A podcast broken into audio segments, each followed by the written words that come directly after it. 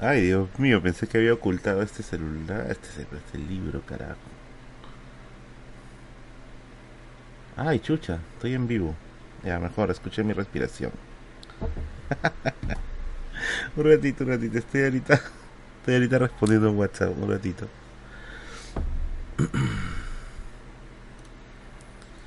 espérenme, espérenme.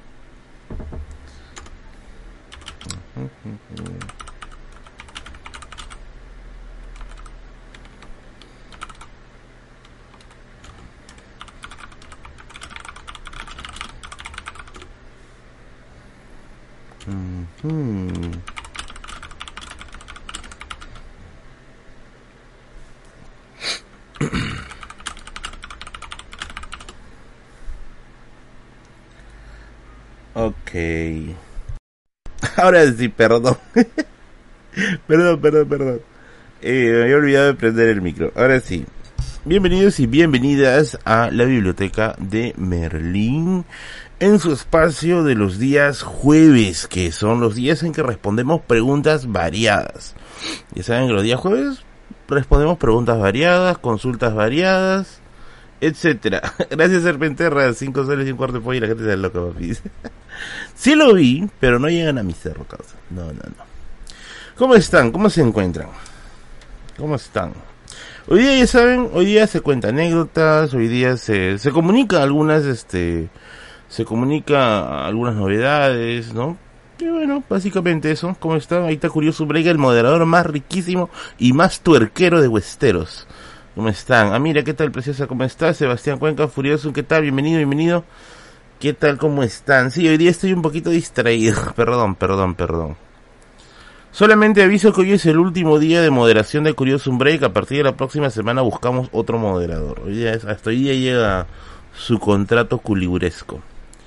Muy bien, a ver, ¿qué dice? ¿Vas a revelar el libro que compraste? No, porque yo dije que va a ser todavía en unas semanas, así está en el post. Y eso sí, no había ninguna, ninguna, ninguna flexibilidad. ¿Por qué? Porque es algo un poco delicado. La verdad es que es algo un poco muy delicado, ¿ya?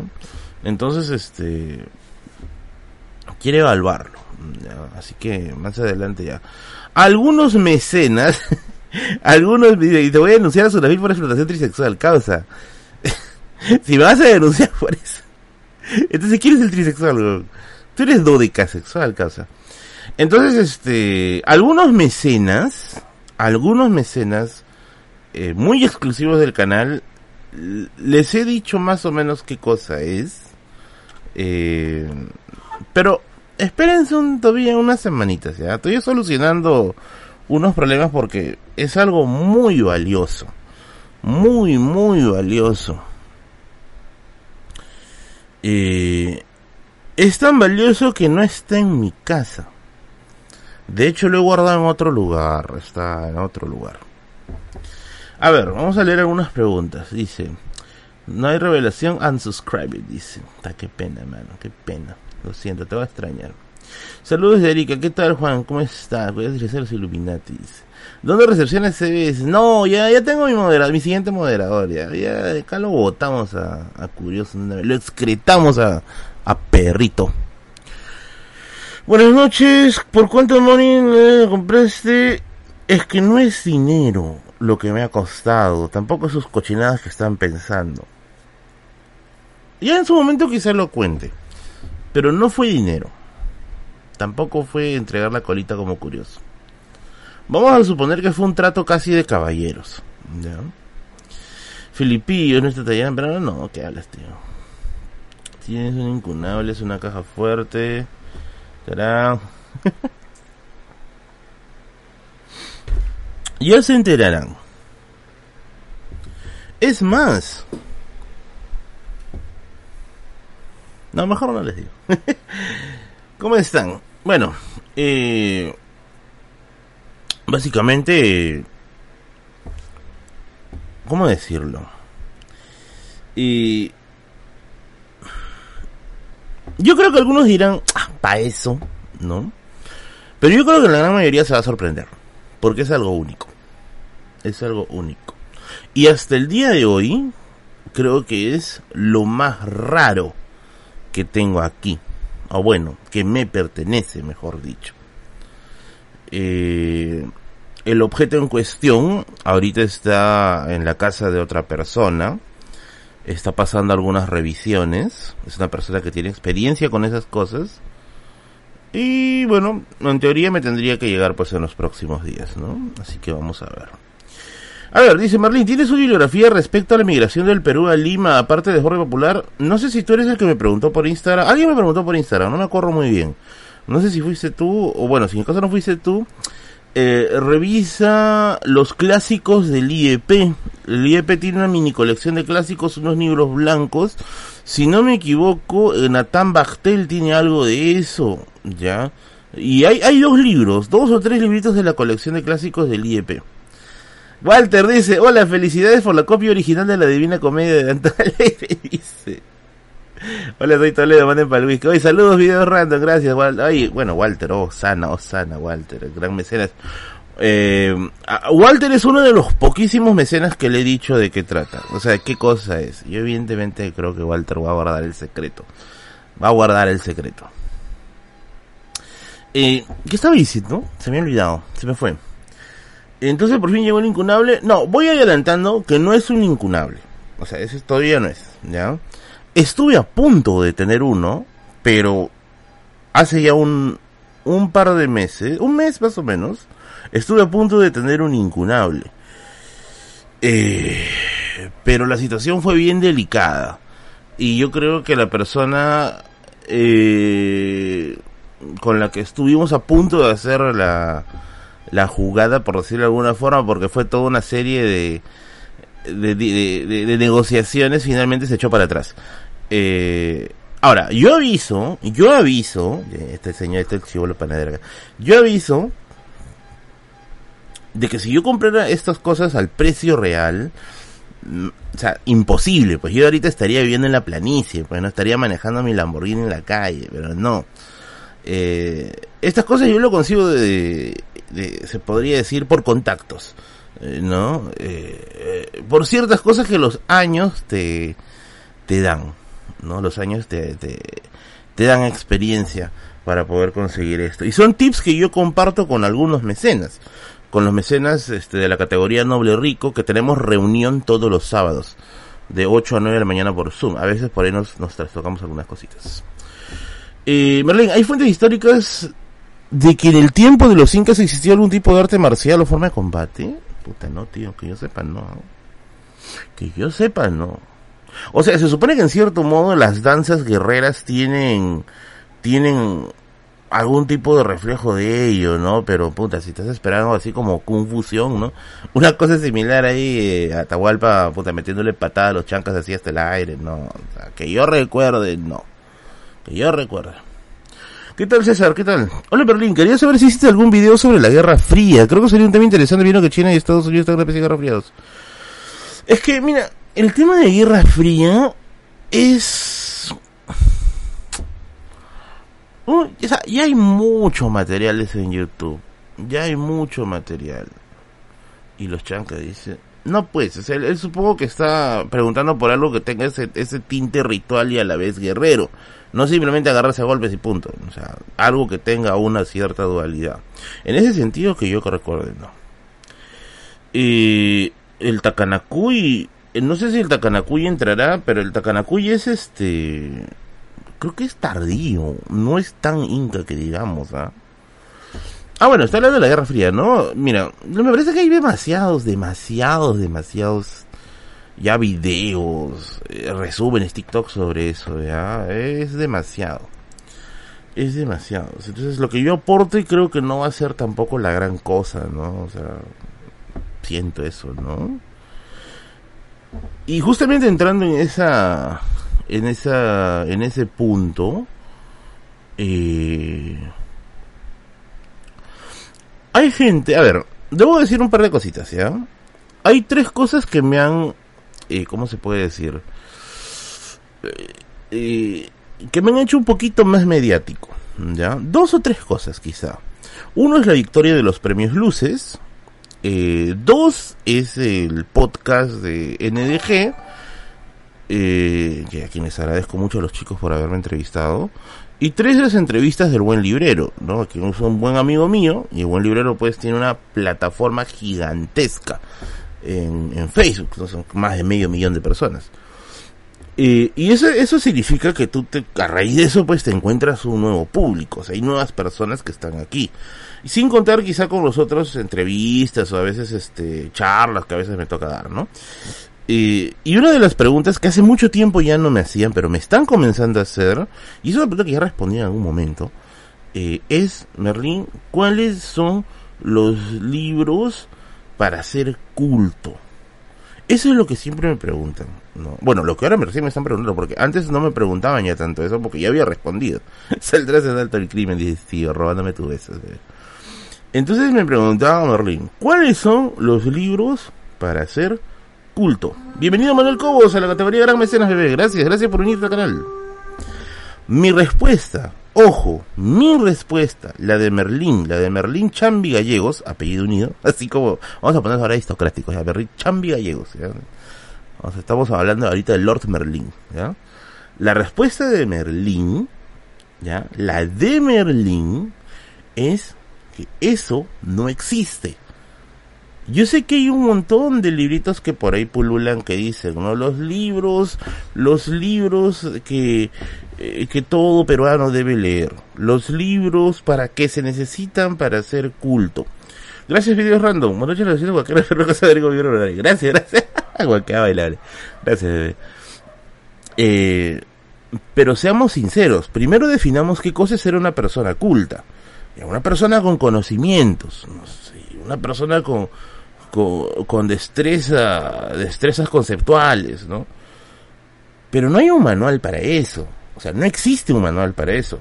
Hay quien dice, ¿no? Mira, ¿sabes qué? Para hacer culto tienes que leer a los clásicos. ¿no? Otros que dicen, no, para hacer culto tienes que saber ciencias. ¿no? Eh, y, y, y X cosas, ¿no? Y yo creo que no hay una fórmula para hacer culto. Ojo, un todista yo creo que es una persona que se siente con la seguridad de hablar de todo con una seguridad, valga la redundancia, apabullante. Eso yo creo que es un todista. Una persona con bagaje cultural es una persona que tiene conocimientos medianos, pero que siempre le abre un espacio a la duda. ¿No? Marlene, ¿qué opinas, no sé, eh, de, la Constitución? Bueno, no soy especialista, pero creo que no puede tener estos conceptos, bla, bla, bla. No, o sea, no es que lo afirmo categóricamente ya. Entonces yo creo que no existe esa eh, fórmula, ¿no? Esa fórmula librera de agarrar y decir, mira, estas son la cantidad, esta es la cantidad de libros que tienes que leer, este es el número de páginas que debes hacer, etcétera. Les voy a contar una cosita que, que, no le he contado, ¿ya? No contado, ah, gracias a la gente que está pero ahorita voy a responder los yapes.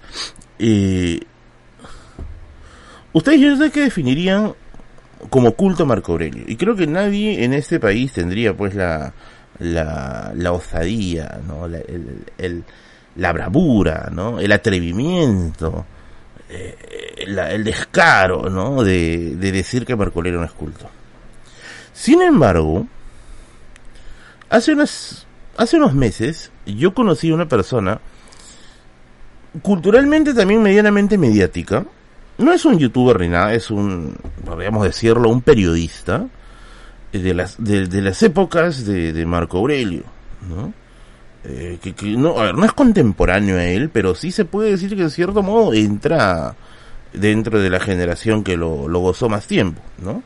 Entonces, este, yo le pregunté, ¿no? Este, ¿usted considera eh, culto a Marco Aurelio de Negri? Estamos conversando así algo bien rápido, ¿ya? No sé cómo llegamos al tema de Marco Aurelio. Y él me dijo, Marco Aurelio es una persona muy culta, pero no se actualizaba. Y yo le pregunto, ¿pero cómo? ¿Por qué? ¿Por qué le digo? Y me dice, él leía mucho. Es cierto, eso que mencionan que leía dos libros o tres libros por día, también es cierto. Pero Marco Aurelio solo leía libros de los años 40 para atrás. O ya de los años 60 para atrás, me decía, ¿no? Y él como que tenía un cierto desdén a los libros que habían de los 60 en adelante. Entonces me dice, bajo esa lógica, ¿cómo lo encajonamos? ¿No? ¿cómo lo encajamos? Y, bueno, tienen razón, ¿no? O sea, claro, eh, no sé exactamente si eso será cierto, ustedes juzgan, ustedes quizá han visto todos los programas del señor Matt, eh, pero hay esa, esa idea, ¿no? Entonces, bajo esa lógica, Marco Aurelio es un hombre culto, yo creo que sí lo es. Hay una fórmula para ser culto, ahí es donde viene el problema. Entonces, yo le diría a las personas que están eh, enviándome mensajes al, al, al chat, ¿no? Diciendo como Merlín, ¿cuáles son los libros que hay que leer para ser culto? Yo creo que ese es un camino muy personal, ¿no? Muy personal.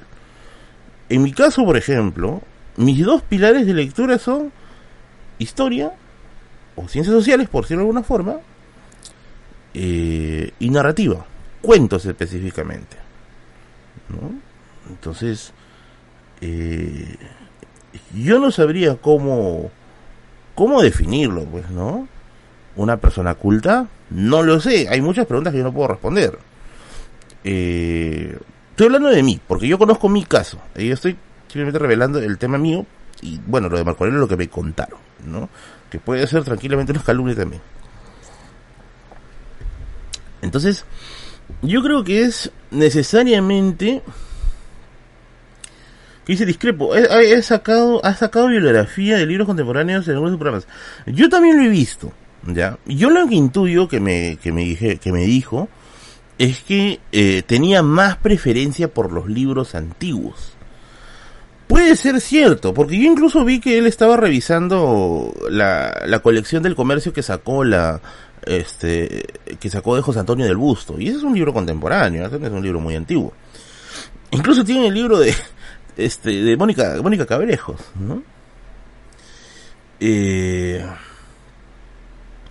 yo no creo que haya una fórmula para eso. Yo creo que es un camino personal que construyes, que habilitas, y que finalmente la cultura depende mucho de lo que tú necesitas. Claro, yo estoy acá leyendo historia, pero puede ser que al final pues tú termines este eh, quizá decantándote más, no sé, ¿no? Por, por los libros de poesía, ¿no? Y eso también te hace culto, yo creo, ¿no? Te hace una persona que tiene eh, cultura, que tiene sapiencia.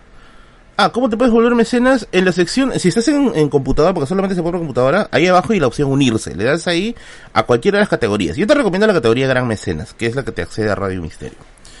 Eh, una persona que, que, es experta en ciencias también sería una persona con cultura. Yo creo que un rasgo de una persona, a ver, vamos a, vamos a experimentar un poco, ¿ya? Yo creo que un rasgo eh, de personas con cultura es que no están seguros de nada. O sea, yo podría decir eso. O sea, si tú quieres una característica de una persona culta, yo creo que al margen de lo que lea o de la rama que especialice, le deja, le deja un espacio a la duda. Eso sí, yo, a mí me queda clarísimo. Las personas más cultas que yo he conocido en mi vida, uno, no tienen pensamiento binario. ¿Qué es el pensamiento binario? Si no eres A, eres B, pues no, no, no hay otro, ¿no? Y dos, de lo que saben, son conscientes que su estructura, su arquitectura del conocimiento es de cristal. ¿A qué me refiero con su arquitectura de conocimiento de cristal? Que lo que tú leas ahora, en 10 años eso se cae. Quizá, con suerte quizá en 20, pero se cae. Entonces, este, y eso yo creo que son los rasgos de una, una persona con cultura, ¿no? No tiene pensamiento binario. Dos, eh, tiene un espacio para la duda.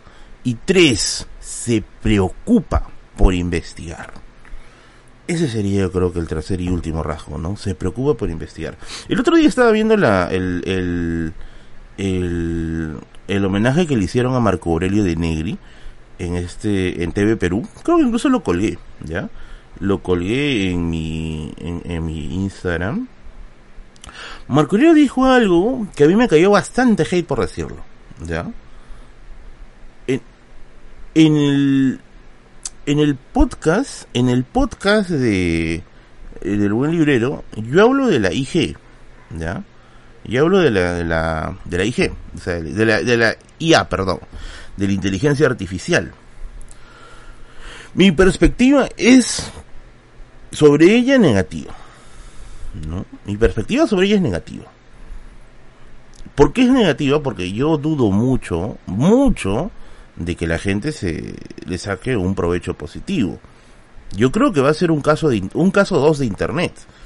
Claro, internet se crea como un espacio de compartir información de manera masiva, el, la herramienta perfecta de la globalización, y que termina siendo, ¿qué cosa? Una fábrica edgys, una fábrica de gente que todo lo ve meme, una fábrica de gente que se ha acostumbrado a agarrar el Google, el Google y usarlo como si fuera su tutor personal.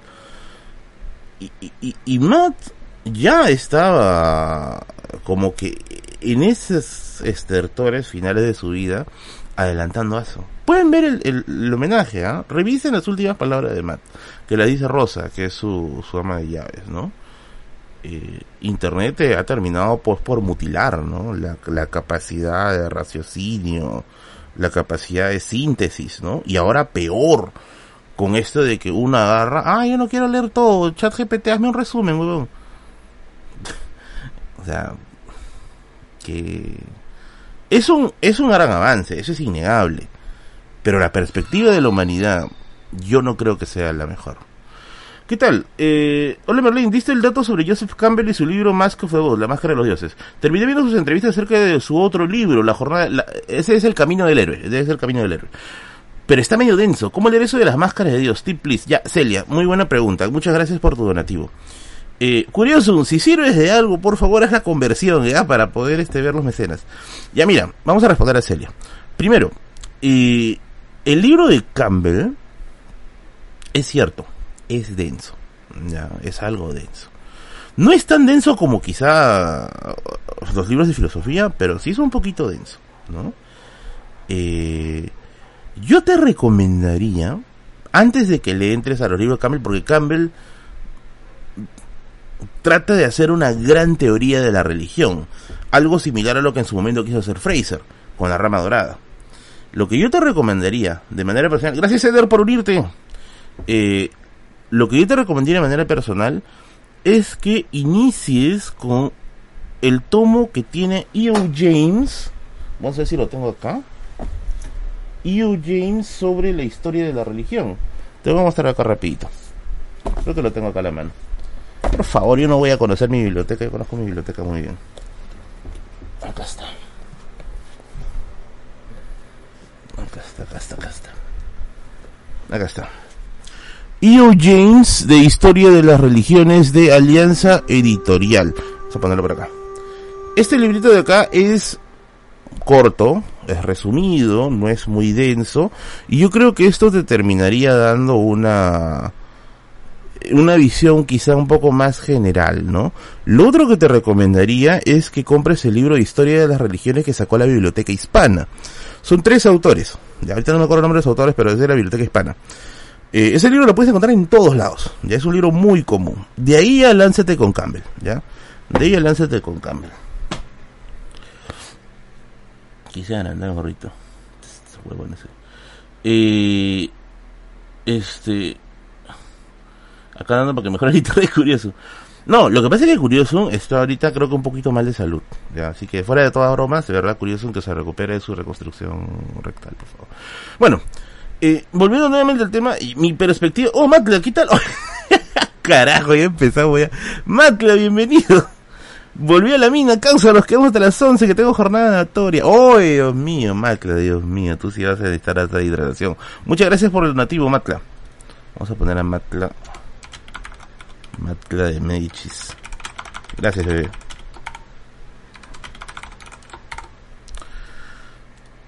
Ya. Ah, Luis Trujillo dice 49.50. Ya, vamos a poner a, ya que ya que no está curioso, eh, vamos a poner este como parte del donativo a Celia. Muchas gracias, querida Celia. Bien, ¿se dan cuenta que cuando Curioso no está, hay donaciones? Curioso es salado, carajo. Curioso es salado. Bueno, el tema de leía obviamente yo voy a hablar desde la ignorancia de mi tiempo, porque definitivamente en internet o estás, estamos viviendo una época en lo que tú digas ya no se va a borrar. O sea, y eh, el siglo XXI es la época en la que las cosas ya no se borran. Entonces lo que yo diga, lo que yo diga sencillamente va a ser... O sea, se va a quedar acá, diciendo las cosas que le haya cagado o no. Y está bien, yo creo que de ese cierto modo está muy bien. Eh, lo que yo estoy diciendo sobre la IA es desde la ignorancia de mi tiempo, desde el año 2023. Supongamos que acá Internet evoluciona, ¿no? Y va a decir, ah, ese está equivocado. ¿no? Entonces yo creo, yo creo que esa es mi perspectiva desde ahora. Me parece, una, de hecho, es una revolución tecnológica total. Gracias, Celia. Es una revolución total. Pero la tecnología evoluciona, pero los sujetos no. Ahí viene el problema. Y ahí viene también la, la desazón de, de Marco Aurelio sobre la situación de la juventud. Vean el homenaje. Vean el homenaje a Marco Aurelio. Las últimas partes son muy, pero muy, muy buenas, ¿ya? Y sobre todo, dejen de tener el maldito pensamiento binario. Yo creo que ese es lo peor. Es lo más nocivo que puede existir. Ahora, ¿la guía es malvada? Yo creo que no. Yo creo que va a ayudar en muchas cosas. Yo creo que puede ayudar en, cosas bien interesantes como la desambiguación, consultas rápidas a temas del diccionario.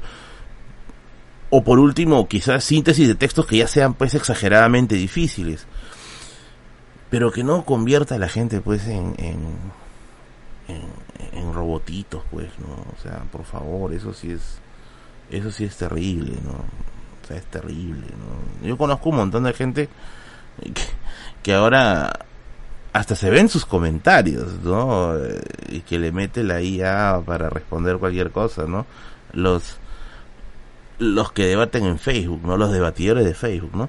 El homenaje de Mate está en YouTube, ¿eh? Ponles ahí, sucedió en el Perú Mercurio de Negri, ahí está. Yo no creo que las CIA se rebelen, ya, así al estilo Terminator, ¿no? Que va a llegar curioso un calato del futuro de decir voy a salvarlos, dame tu colita, ¿no? No lo creo, no lo creo.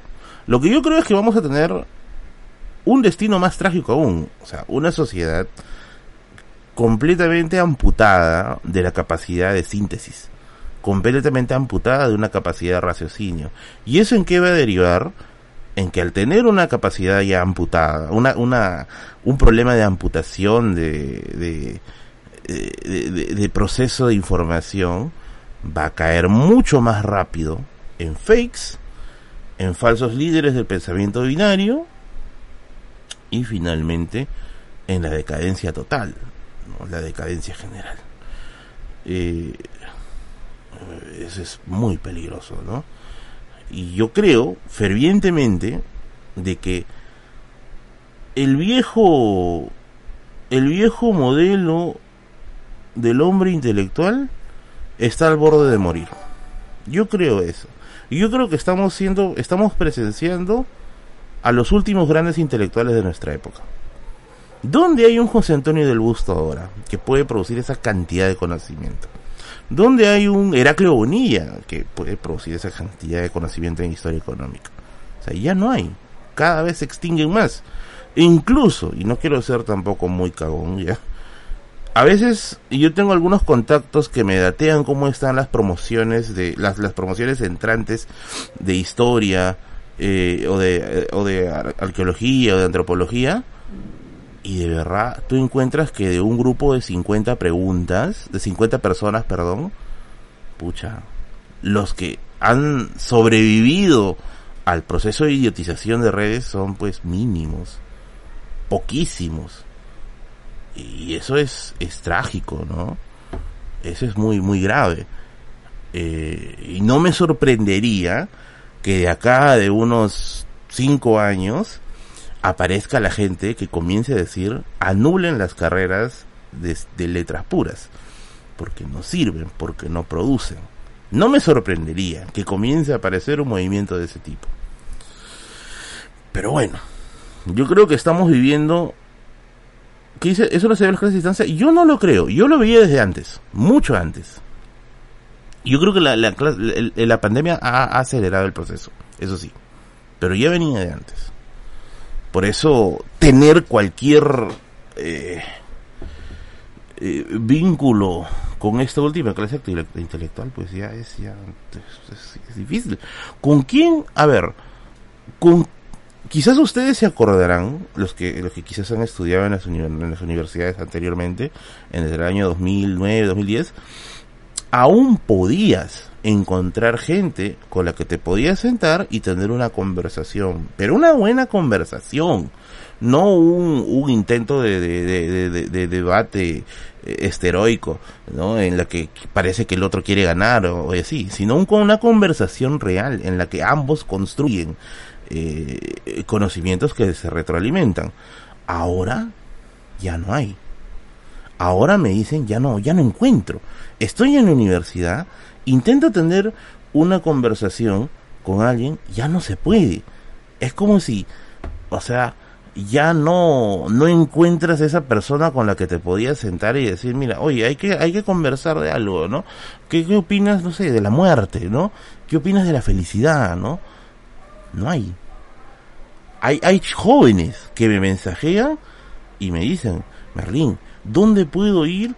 Este, ¿dónde puedo ir a conversar? ¿Dónde puedo ir a compartir conocimientos? Y me dicen, no hay. Ya no, ya no se encuentra, ¿no?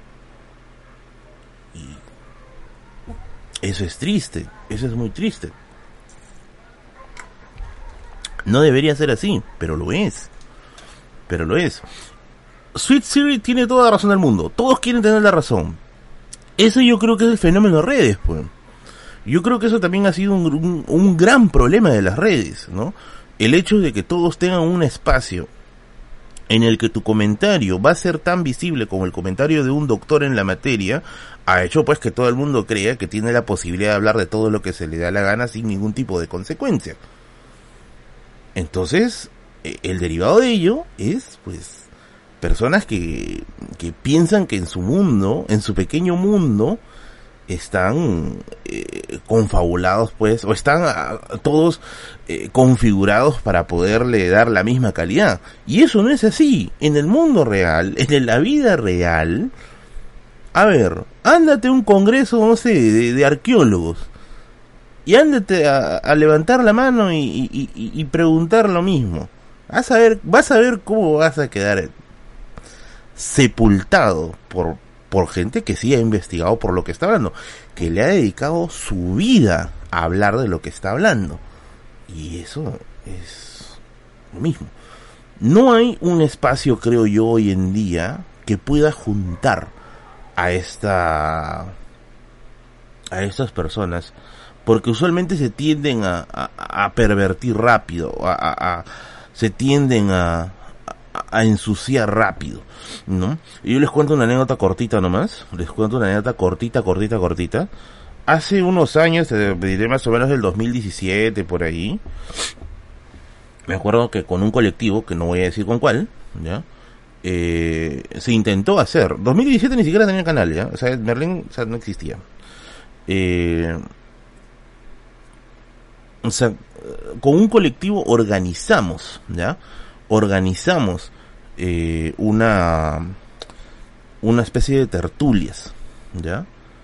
Eh, y, y, claro, al inicio todo bien. Y no faltaba el que llegaba y según él polemizaba, ¿ya? Pero su polémica no era polémica, pues su polémica era una afirmación de ego. Eh, porque se notaba leguas que quería tener el reconocimiento que no le daban, pues, por evidentes faltas meritorias. Y eso terminaba intoxicando la situación, ¿no? Eh, y yo, ah, bueno, tengo el gusto de poder conversar con algunas personas que, que yo considero eh, que sí es productivo, es sano, constructivo y alimentador conversar. Personas con las cuales no necesariamente coincidimos. ¿ah? Por ejemplo, mucha gente cree que cree que, que Kevin Zabaleta y yo coincidimos en todo. Eso es falso. ¿ah? De hecho, Kevin y yo tenemos opiniones radicalmente distintas de la narrativa. Kevin y yo tenemos opiniones radicalmente distintas, incluso hasta de política. Ojo, ¿ah? Entonces, pero eso, es personas como él, como Gianfranco, son personas con las que tú puedes conversar y puedes llegar a puntos en los cuales coincides o, o difieres, pero difieres pues con una serenidad de caballeros. Entonces, esos espacios se pierden, ¿no? Se pierden. Y bueno, es trágico. Y yo pienso que al final lo que va a terminar haciendo eh, este fenómeno de las IAS es acelerar aún más el proceso ¿no? de, degradación. No me sorprendería que de aquí de unos años eh, los objetos de los intelectuales sean vistos pues como lo que hoy en día eh, sería ver una obra del Renacimiento, ¿no? Eh, es, eso, ¿no? Aquí se lee el llave, vamos a leer el llave, a ver. ¿Qué dice? ¿Te imaginas todos argumentando con una IA sin tener opinión propia? Eso yo creo que va a suceder. Eso yo sí creo que va a suceder. Estoy seguro. Les digo por qué. Repito, les cuento por qué. ¿ya? Eh, hace, unos, hace un par de meses eh, ocurrió que en una revista estadounidense de ciencia ficción, que hacía pues sus concursos de, de, relatos, ¿no? Convocaba cada año, si no me equivoco, a personas que enviaran sus relatos y de acuerdo a eso, pues se comenzaba a, a, sacar los ganadores, ¿no? Hasta que en este año la revista tuvo que cerrar. ¿Por qué? Porque comenzaron a enviar un montón de relatos que estaban hechos por inteligencia artificial. Y, y, obviamente, bueno, el jurado no estaba preparado para eso. Pero ponte, una persona que su único interés era cobrar el premio. Al diablo la, la, calidad literaria, no, al diablo. Su único interés era cobrar el premio. ¿no? Agarró, puso la IA, generó no sé cuántos relatos, los envió todos. ¿no? Y eso habían hecho varias personas. Y entonces la revista tuvo que cerrar, porque dijeron, no podemos contra esto. O sea, no estamos preparados contra esto. ¿no? La, la revista cerró. Y yo creo que va a suceder lo mismo con personas que ya amputadas de la capacidad de razonar, van a comenzar a buscar el razonamiento de la IA. Entonces, eh, el, el, intelectual como lo conocemos hoy en día, yo creo que va a ser una especie en extinción. Yo creo que estamos ya de pie frente a los momentos de agonía, a los momentos del estertor, a los momentos del rictus de lo cultural. ¿no? Hace unas semanas también estaba leyendo La Sociedad del Espectáculo, La Civilización del Espectáculo de, de, Vargas Llosa, libro con el que no comparto varias ideas, ¿ya? Pero que finalmente también termina llegando a puntos muy similares, ¿no? O sea, Mario Vargas cree que la, cultura está asistiendo a, sus momentos ya de agonía. No, claro, él lo sitúa mucho más atrás, ¿no? Pero en cierto modo eh, el avance tecnológico está dejando eso, ¿no? Está poniéndonos ahí contra las cuerdas. Entonces, volviendo al punto uno, para no hacerla muy largo, porque ya sé que ustedes quieren escuchar anécdotas, eh, no hay una fórmula para ser culto. No hay una fórmula. Tú lee, lee, lee, porque igual te vas a frustrar.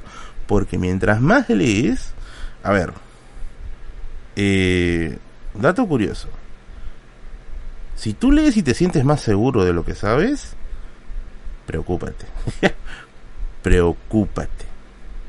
Si tú lees y tienes más dudas, alégrate, porque estás en el camino.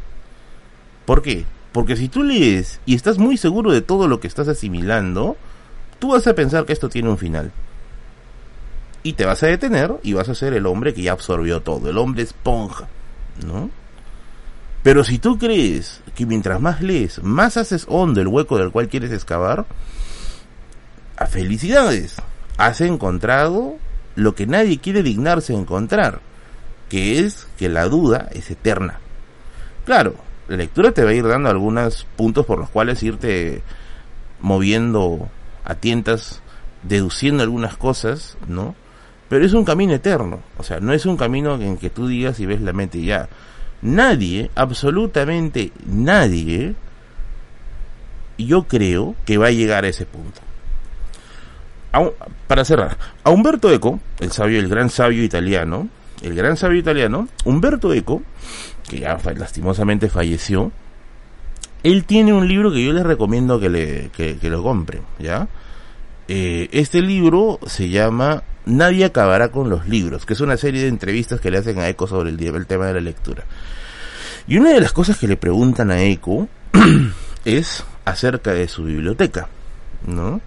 Humberto Eco era poseedor de casi más de 60 mil libros, creo. El tipo tiene una biblioteca gigante. ¿Ya? Eh, ¿Qué dice Merlín? ¿Eso no pasa más en las ciencias sociales? No. Fernando Cavieses es cirujano y es uno de los mayores referentes de historia médica del Perú. ¿Por dónde más podemos ir? Rostorowski era autodidacta. Basadre era abogado. Carlos Aguirre, que es un historiador ahora muy, muy, muy conocido, fue ingeniero. Entonces, yo creo que eso es una condición. ¿ah? Eh, tiene razón. Si lees para divertirte, has hecho de la cultura tu diversión. Y eso es un buen, un buen ritmo. ¿ah? Pero para acabar, a Eco le preguntan, ¿no? Acerca de, de que cuando él invita a gente a su biblioteca, a Eco le llegaba al chompiras que le hagan una pregunta. ¿Qué no le gustaba a Eco que le pregunten? No le gustaba que le pregunten si es que había leído todo. Y yo creo que la gente que agrupa libros como yo, porque yo sí me considero una persona que agrupa libros, en cierto modo también un poquito que le jode esa pregunta, ¿no? Esa pregunta es cuando llega alguien y dice, lo primero, ¿no? La primera reacción es, ¿los has leído todos? Obviamente la respuesta es no. Es, y sería la mejor respuesta decir que no. Porque si tú dices sí, entonces ¿qué sentido tiene que los tengas acá? ¿No? Ya serías no solo un bibliófilo, sino un coleccionista quizá, ¿no? Eh, la, la idea de ECO era que la biblioteca siempre debe tener libros que excedan nuestra capacidad de lectura. Porque la biblioteca no es una vitrina de medallas. La biblioteca es un lugar en la que tú vas a buscar tu conocimiento es un, entre comillas, Google que tú has personalizado para ti. Esa es la razón de la biblioteca. Es un lugar donde tú vas a buscar información. En ese acto, evidentemente, no has leído todo. Y es muy probable, sí, le llaman antibiblioteca. Ese es el nombre, Richard. Eh, y ese es el rasgo, creo, creo yo, es este, eh, el rasgo de una biblioteca. ¿no? La biblioteca tiene que exceder, yo creo, los libros que nosotros vayamos a poder leer. Hay gente que tiene bibliotecas gigantescas, pues, ¿no? Fernando de Traseñix, por ejemplo, el, abogado tiene 15.000 libros. Vargas Llosa tiene 30.000 libros, Dios mío, que están regados entre París y, Barranco. Eh, eh, ¿Cómo se llama? Cislo también tenía cerca de 15.000, 16.000 libros y yo creo que su, su objetivo es similar, ¿no? O sea, es, es muy parecido, ¿no? Y, bueno, ese es, ese es mi, mi, pequeño aporte para aquellas personas que están preocupadas por cuántos libros tienen que leer para ser cultos. No se acaba el camino nunca. No se acaba el camino jamás puedes empezar temprano. Ah, tampoco estás en una carrera contra otros, ¿ah? No, no, no, eso no, no sucede, ¿ah? Hay gente que también se preocupa. Yo conocí una vez un, un, amigo muy culto de la vida real, muy, muy culto, que tenía un grave problema. Y bueno, hasta cierto punto se entendía, ¿no? Un día recuerdo que él vino y, y, y, me preguntó, me dijo, Merlín, ¿no te da un poquito de cosa? Me dice. ¿Qué, le digo? ¿Qué, qué, cosa, ¿Qué te sucede? Y me dice, mira, tú y yo somos chicos pobres, me dice, ¿no? que, que, estamos empezando nuestra propia construcción de conocimientos. Nuestros padres no son gente vinculada a eso. Imagínate la persona que ya comenzó con padres intelectuales, con padres que ya tienen una biblioteca y que han crecido en un entorno de lectura, ¿no te parece que estamos en desventaja? Y evidentemente estamos en una desventaja, pero estás en una desventaja si tú asumes que estás en una carrera. Y esto no es una carrera, definitivamente no. Hay gente, no quiero mencionar quiénes, que tienen bibliotecas inmensas y su capacidad de crítica, síntesis, autocrítica es paupérrima.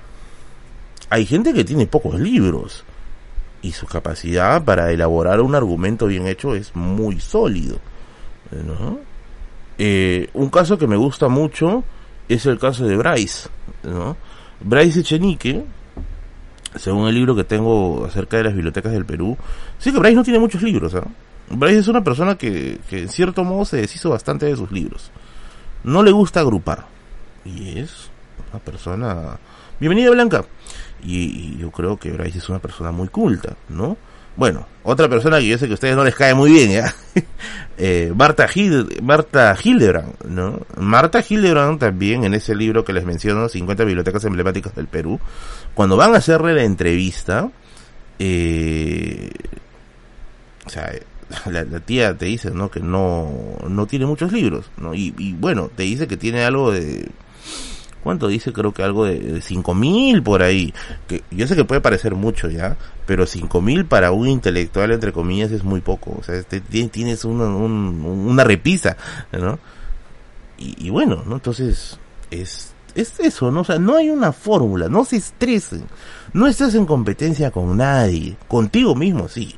Preocúpate el día que tú, tú sientas que ya has claudicado ante ti mismo no estás en competencia contra nadie, no hay una fórmula, que ya no te vendan eso de que 50 libros para hacer culto, huevón, te están sacando plata, no, eso no, eso no, no funciona así, o sea, tú puedes ser muy culto con los libros con los que te vas formando, ¿no? Y nunca, creo yo, es tarde, nunca es tarde, nunca es tarde, Borges, un hombre ciego, gigantescamente culto, ¿no? Muy bien, vamos a los yapes que me, me, están mandando. Porque me dicen de que no leo yapes. Y éntrale por donde te guste, hermano. Personas me dicen, Merlin, me da vergüenza admitir que, que no leo, escucho audiolibros. Me da vergüenza admitir que solamente me informo por historia, historia por, por internet, no busco libros. Mira, si tú sientes que eso te causa un pesar, eso ya es un buen síntoma, porque sabes que tu camino no está completo. Ya. Que completes el camino ya es lo que, lo que corresponde, ¿no? Pero esa es la idea. ¿Es verdad que los cinco viajaron aquí para estar más cerca del sol? No he escuchado eso, no lo he leído. Si me pasa la fuente, encantado lo reviso. También están esas sandeces de trucos para leer más rápido. No entiendo eso, pero como la música lo hacía por escuchar más. Mira, yo sí soy totalmente reacio a eso, ¿ya? A eso de de esos cursos para leer rápido. Me han ofrecido publicidad varias veces, ¿ah? Varias veces se han contactado conmigo para hacer publicidad, etcétera, ¿no? Eh, yo no les he aceptado. Ah, incluso en momentos en que el canal estaba misio, ¿ya? Porque uno, yo siento que sería faltar a mis propios principios. Yo no creo que eso sea adecuado. Yo creo que la lectura es un arte. Y el arte no requiere prisa. El arte requiere concentración, requiere apreciación, ¿no? Eh, asimilación de estética. Ahora, yo también intuyo que eso debe ser útil, ¿ah? Debe ser útil, pero quizá en cosas más prácticas, ¿no? Pero a mí, Merlín, persona que se sienta a, gozar de un buen libro, a mí eso no me sirve, ¿no? No me sirve. Ahí te regresó Curioso un break, caramba, volvió del inframundo el inframundo Potón. Muy bien, eh, vamos a, leer los. Muchas gracias, querida Hilda. Vamos a ponerla como mecenas del canal, bebé. Gracias, gracias, gracias. Vamos a ponerla a la querida Hilda. Hilda de Romanov. Gracias por tu 20 soles, bebé. Eh, a ver, Aldair dice, Merlín, si pudieras elegir a solo tres personajes históricos para tener tertulia. Uy, qué buena pregunta. Ya. Si pudiera elegir a tres personajes históricos, ¿a quiénes elegirías? Uno. Buena pregunta. Uno. Elegiría a Charles Mauricio Tallerán para conversar con él. Por Tallerán es mi personaje favorito. Favorito. ¿Por qué elegiría a Tallerán? Porque Tallerán es un hombre que tiene mucho conocimiento de la política europea del siglo XIX mucho, mucho, mucho, mucho, ¿ya? Eh, y yo creo que el siglo XIX es el siglo llave para definir muchas cosas que hoy en día nos afectan. Gran sería el primero. El segundo sería Don José de San Martín. Sería Don José de San Martín. Ah, ¿No? ¿Por qué San Martín, este de Merlín? Porque San Martín es el que vio al Perú en su estado de crudeza más cercana. ¿No? E, es el que vio un periodo umbral es el que vio eh, la, el pase de una sociedad eh, monárquica a una sociedad con principios de una república. Entonces yo creo que las apreciaciones de San Martín serían muy interesantes, ¿no? Y bueno, y la tercera persona que elegiría sería Marco Aurelio de Negri. Y se preguntarán por qué. Porque yo creo que, y esto puede ser un poco polémico, ¿ya? ¿Por qué a Marco Aurelio? Porque yo creo que Marco Aurelio es el padre de muchos youtubers de cultura. Yo lo considero uno, ¿ah? porque es el hombre que dejó sus libros, bueno, no lo dejó, es el hombre que compartió sus libros con una cámara, que es algo muy parecido a lo que hacemos muchos. Entonces, eh, a mí me gustaría no conversar tanto de cultura con él, sino de cómo vivió ese tránsito, ¿no? Ese tránsito, ¿no? Mucha gente, mucha gente que hace contenido cultural eh, lo ve como un hombre eh, referencia, ¿no? Entonces yo quisiera eh, como que preguntarle, ¿no? Oh, gran señor de Negri, ¿no? ¿Cómo le hizo, cómo le, le hizo usted eh, para llegar a ese, a, conciliar esos dos mundos, ¿no? Porque por un lado tienes al Marco Aurelio misántropo encerrado en su biblioteca que desconectaba su que desconectaba su teléfono, que si alguien tenía que ponerse en contacto con él tenía que llamar a Rosita primero, te leía sus dos horas, se despertaba a las 5 de la mañana para escuchar música. Y por otro lado tienes al Marco Aurelio que, que, que utiliza a Homo Videns, que es el libro de Sartori, para criticar la sociedad teledirigida, para criticar la videocracia, pero que participa dentro de esa videocracia. Entonces, quisiera como que conversar, ¿no? En ese sentido, qué cosa, cómo, concilió esos dos mundos, ¿no? Eh, sí, sí, yo me siento en cierto modo muy en deuda con él, ¿no? Muy, muy en deuda con él, por decirlo de alguna forma, ¿no? Y Marco Aurelio tiene pues niveles de lectura que yo no llego, o sea, definitivamente yo no puedo llegar. es un hombre que y lastimosamente ya su especie se ha extinguido. Y luego quedamos los híbridos, ¿no? Los híbridos y, las mutaciones, ¿no? Seguimos leyendo. A ver, Alejandro dice, buenas Merlín, ¿conoces la colección de mitología de Plutón? Editorial, ¿la recomiendas o qué otra edición recomiendas para esta temática? Miren, voy a ser bien franco con Plutón, ¿ya? No me patrocina Plutón, ¿ya? Yo creo que Plutón está bien para una persona que está empezando. ¿Ya? Eh, no quiero decir muchas cosas muy gruesas, ¿ya? Pero yo creo que a grandes rasgos está bien para una persona que está empezando. Sus traducciones no son las mejores del mundo. Bienvenido Luis Llana, bienvenido, bienvenido, perdón. Y... Ahora, ¿qué te recomendaría? Estimado Alejandro, Ale Alejandro, Pruni está sacando eh, una colección de mitología nórdica. Previo a eso también sacó una colección de mitología griega. Eh, lo que me gusta de esta colección de mitología nórdica es que están tomando directamente los mitos de los Edas, que sería como una suerte de fuente primaria de los mitos nórdicos. No está tomando eh, la, la, asimilación de la asimilación, ¿no? Eh, está tomando la, la, la, fuente directa.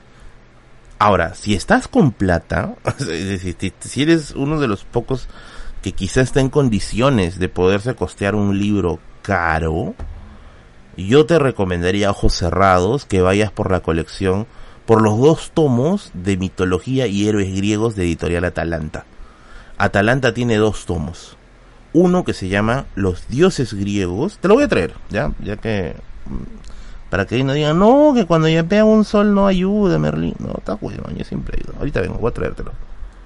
Ahora sí. Ay, cuidado, no ya pega, no ayuda, dice. No, papi. Oye, yo ayudo al que puedo ayudar y bien, yo ayudo en las condiciones en las que se siento para poder ayudar. Si estoy con tiempo, como ahorita, te trato de ayudar. Si está dentro de lo que yo puedo hacer, te trato de ayudar. Mira, si estás con un poquito de recursos, yo te recomendaría que vayas por estos dos. Estos dos son dos Atalantas, ¿ya? Eh, Los héroes griegos de Carl Kerenji, es una edición preciosa de editorial Atalanta. Son caros, debo decirte. Lamentablemente son caros, ¿ya? Eh, a mostrar el índice. Pero son muy completos. Ahí está, si quieren hagan el screenshot para que vean el índice, porque no se ve así, no me el índice de esta vaina. Los Atalantas siempre paran cerrados.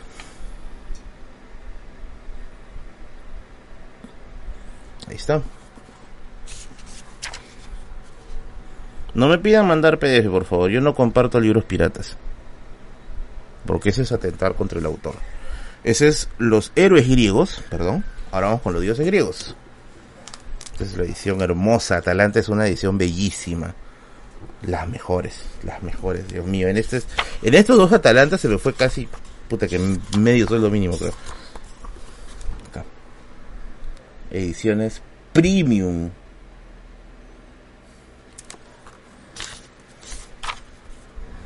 Ahí está, para que cheques el índice si es lo que estás buscando.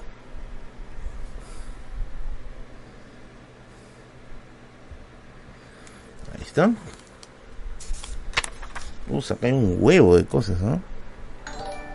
Ay, justo salió aquel mensaje con Radagast. Bueno, hay más. El índice es bien extenso, ¿ya? Eh, yo lo compré en Heraldos Negros. Tengo entendido que lo vende también Comunitas, ¿ya? Estos son dos de mis Atalantas. Tengo toda una pequeña colección de Atalantas acá. Eh, creo que también lo vende Comunitas.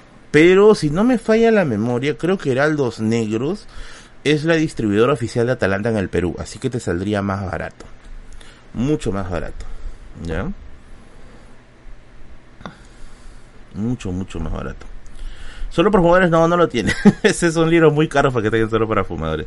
Eso sí ya son. Eso ya, ya son otras ligas, ¿ya? O sea, a ver, Atalanta, Acantilado, Losada, ya son libros de otras ligas. O sea, ya son de editoriales más caras, o sea, más premium. Y cuando, digamos, te compres un Atalanta, bueno, los acantilados no tanto, los acantilados son caros, pero son famosos porque son libros de elite, ¿no? Eh, pero cuando tengas un Atalanta, te vas a dar cuenta inmediatamente que es un libro de otro planeta. La calidad es brutal. O sea, la calidad todo es brutal. el grosor, el gramaje del papel, eh, la, calidad de la tinta que han utilizado para la para las letras, ¿no? La calidad del azul, el azul es bellísimo, el azul de Atalanta, el empastado, todo, o sea, todo es brutal, todo es brutal en Atalanta. Por eso para mí es mi editorial favorita. Yo sé que Atalanta tiene sus haters, ¿ya? Atalanta por ahí se dice, ay no, pero ediciones horribles. Para mí es hermoso. Y eso también es muy, muy subjetivo. Vamos a seguir leyendo los yapes. Muchas gracias, estimado Alejandro. Espero haberte ayudado. Frank dice, Merlín, ¿qué opinas del uso de memes como estrategia docente? ¿Cómo salvar a alguien del pensamiento dicotómico? Ponme tu Kugawa. ok, estimado señor feudal. Ya. Ya, 20 ya, lo vas a poner 21 ya, para redondear. Estarías acá, mi estimado Franz Tokugawa.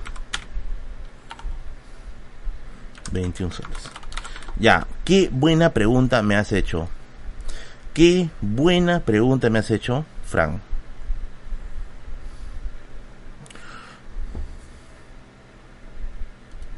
Amiguitos y amiguitas. Amiguitos y amiguitas. Ustedes, yo sé que quizá más de una vez han visto en internet estos reportajes que a veces salen de televisión, ¿no? O, salen en, periódicos, ¿no? Profesor de tal institución eh, explicó la ciudad y los perros en memes. Profesor de tal institución, ¿no? Eh, se disfrazó de inca para explicar este el incanato. Profesor de tal institución utilizó rap para poder este enseñar esto, ¿no? La estrategia es interesante. Eso sí, indiscutible, ¿ya? Pero vamos a ver cómo ha estructurado todo. Porque claro, puede ser que esa sea como que una suerte de, de, coma en tu desarrollo de la clase y luego vuelvas nuevamente a lo mismo. O puede ser pues que sea que ese sea tu modus operandi. Eh, Yo no soy muy hincha de, buscar eso, ¿ya? o sea, claro, el tema de los memes está, está chévere y todo, pero mientras no lo conviertas en exclusivamente algo banal, o sea, mientras no sea lo que estás, no, no banalices lo que estás enseñando, funciona. ¿Ya? Funciona. Te lo digo por una razón. Yo hace mucho tiempo conocí a, que yo trabajé bastante tiempo enseñando el curso de Historia Universal, eh, a un profe que, que, que enseñaba, este, así utilizando memes y todo, ¿no? Pero solo lo utilizaba en una clase. en una sola clase. Y el resto era pues, bueno, no, era muy bueno, hay que decirlo bien franco, ¿ya? Era muy deficiente. Pero me acuerdo que ese pedacito, ese pedacito que hizo, se volvió entre comillas viral. Ya, o sea, no viral en el sentido de que aparecía en periódicos y todo, pero sí se volvió famoso, un poquito famoso en redes, porque empezó a circular por todos lados, ¿no? Y yo decía, y todo el mundo decía, no, qué puta madre, que así necesitamos. Y yo decía, puta, pero yo lo conozco este weón. O sea, y yo conozco el curso que dicta. O sea, eso no es así, ¿no? O sea, le habrá salido ese rato, ¿no? Quizá por querer compatizar, pero, o sea, el resto de sus clases eran bien planas y monótonas. Entonces yo creo que mientras le hagas algún tipo de, estrategia en torno a ello, pero es una estrategia perenne, ¿no? Bacán. Si no, bueno, pues es, una anécdota, ¿no? Creo yo. Creo, creo yo. Pasa simplemente con un rango de anécdota. Ya, vamos a seguir a ver. Carlos dice, hola Merlín, he visto que en danzas como la morenada, le de hablada suelen aparecer gorilas, ¿sabes por qué? No, no he revisado todavía eso, debo ser bien franco. Pero sí he visto algo así. Tendré que dar alguna explicación. Eh, este ya lo leí también de Franz. Y Ariel dice, bueno, tío Merlín, ¿harías un video de la función social y religiosa de los perros? Puta, ya es muy, muy rebuscado. Depende, si es que si es que el video que he hecho de los perros tiene una aceptación regular, normal. Pero si es que todavía se va a mantener medio resentido el video, mm, no, todavía lo pensaría. Todavía lo pensaría. No son gorilas, son osos. Sí, por eso digo, no lo sé. Voy a ver, voy a ver. No sé exactamente a qué se refiere. Por eso no quiero arriesgarme a decir algo que no, no estoy seguro. Ya, esos serían todos los yapeos de ahorita. Muy bien. ¿Crees que tus clases eran aburridas? Yo creo que al inicio sí. Pero yo creo que he ido aprendiendo. He ido aprendiendo. Y después creo que no. Creo que no. ¿Qué dice frontal? ¿Cómo puedo conseguir una Miyoki? Dice. ¿Qué dice ser frontal? ¿Cómo puedo conseguir una Miyoki? Mucha hermano, ¿qué te diría? Sé tú mismo. Trátala bonito. Transportala en Cabify, porque siempre es seguro, pues, ¿no? Para ir a tu trabajo, a tu centro de negocios, al gimnasio, a donde sea, para movilizarte por todos lados, muévete siempre con Cabify, porque para Cabify la seguridad es lo primero. Te aviso que todos, absolutamente cada seis meses, Cabify hace revisión de los vehículos que van a estar ahí circulando por la ciudad y que cada conductor, cada chofer está correctamente identificado. Muévete seguro con Cabify por toda la ciudad, porque Cabify la seguridad es lo primero. Piches, piches, piches, piches. Gracias. Ah, ¿verdad? Franz yapeó. Sí, yapeó dos, a ver, sería 25 26. Vamos a 26, porque yapeó eso y unos céntimos más, vamos a redondear la 26. Listo, ahora está. Muy bien. Vamos con las anécdotas, ¿ya? Ya tuvimos esta hora de reflexión, ya. Ya tuvimos nuestra hora de reflexión. Ahora sí vamos con las anécdotas. Recuerden amigos que pueden colaborar, colaborar con el stream, ya sea con sus yapes, sus plines o su super chat, porque todo, absolutamente todo, ayuda mucho para continuar este canal de futuro incierto. Y ya en algunas semanas les diré qué joya tengo. O quieren que se los diga ahora. O se los digo en unas semanas. ¿Qué cambiaría en unas semanas?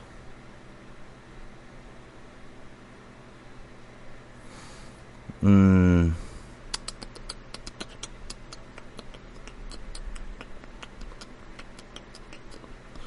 ¿Qué dice?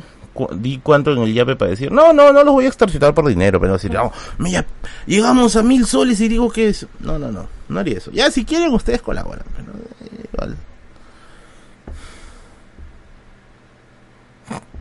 Mejor una semana, de paso me disfrazo en vivo para la ocasión. Pucha, hasta que consigas un plug, hermano, va a ser bien trancado. ya, vamos a decirlo, ¿ya? Porque yo creo que igual sí o sí va a ser. A ver. Voy a decir que es, lo que sí no puedo decir es las circunstancias en cómo llegaron a mí.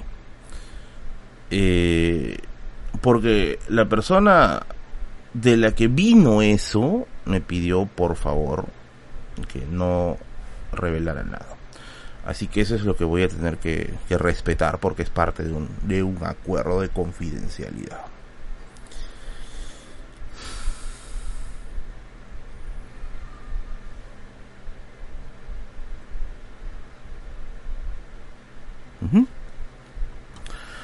A ver.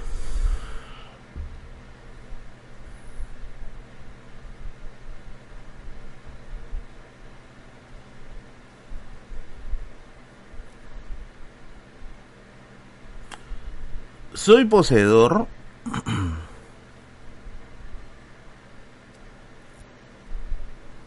¿Cómo decimos?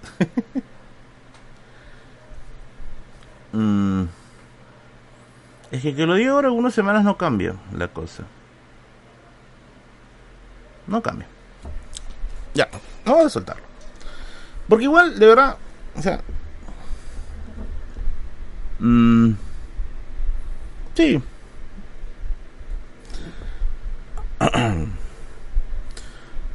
a quien le parezca chévere, bacán. Hay que ahorita decir, no, que para eso. Para mí es de un gran valor. Es de un valor inmenso. Soy poseedor de los cuadernos de apuntes de Marco Aurelio de Negri.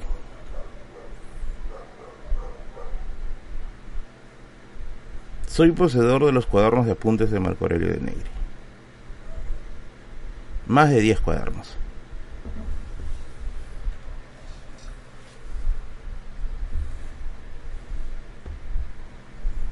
Más de 10 cuadernos. Con su puño, su letra.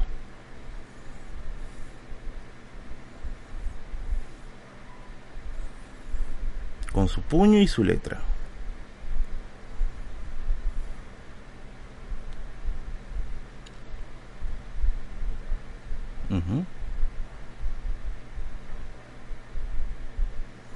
Con su puño y su letra. Ahora, hay un plus con esto. Porque eso no es todo. Hay un plus. Son sus cuadernos en la que están sus estudios de sexología. O sea, la mismísima esencia de Marco Aurelio de Negri. La mismísima esencia. Probablemente son los cuadernos con los cuales hizo los estudios de, sexología en la revista Fascinum, obscenidad y pornografía. O sea, es la esencia, el corazón de Marco Aurelio de Negri. Y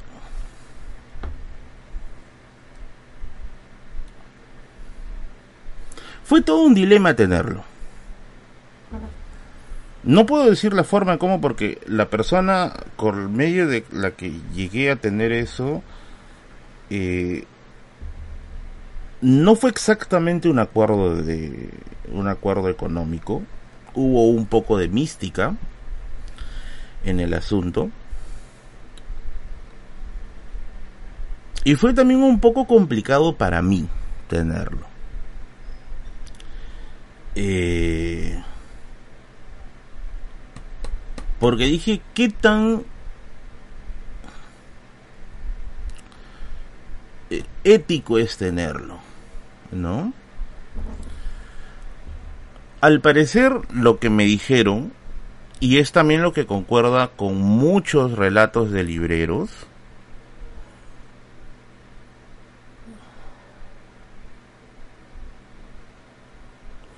es que efectivamente eh, la casa, o sea, parece que los libros sí se terminaron filtrando, ¿no? No sé si todos, no sé.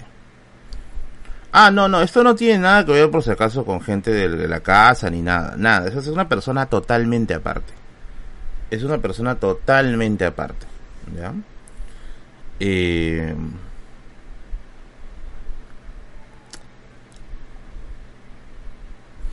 pero de ahí dije, ¿cómo decirlo? Eh,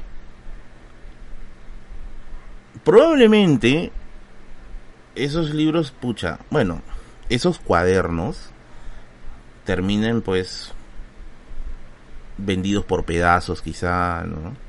Separados. Eh, y yo creo que acá tiene un buen lugar. Acá tiene un buen lugar. Porque está en un lugar, creo yo, en el que se valora eh, este tipo de cosas. En un lugar en el que no podría vender estas cosas. Si no me podría ni vender un libro mío que estaba en stock, eh, con mayor razón aún pues no voy a vender el, Marco Aurelio, los, las esencias de Marco Aurelio de Negri, ¿no? Eh, el panadero sabía de esto, dice. Eso se, se va a quedar protegido acá. Eh, y ¿no? Entonces, este...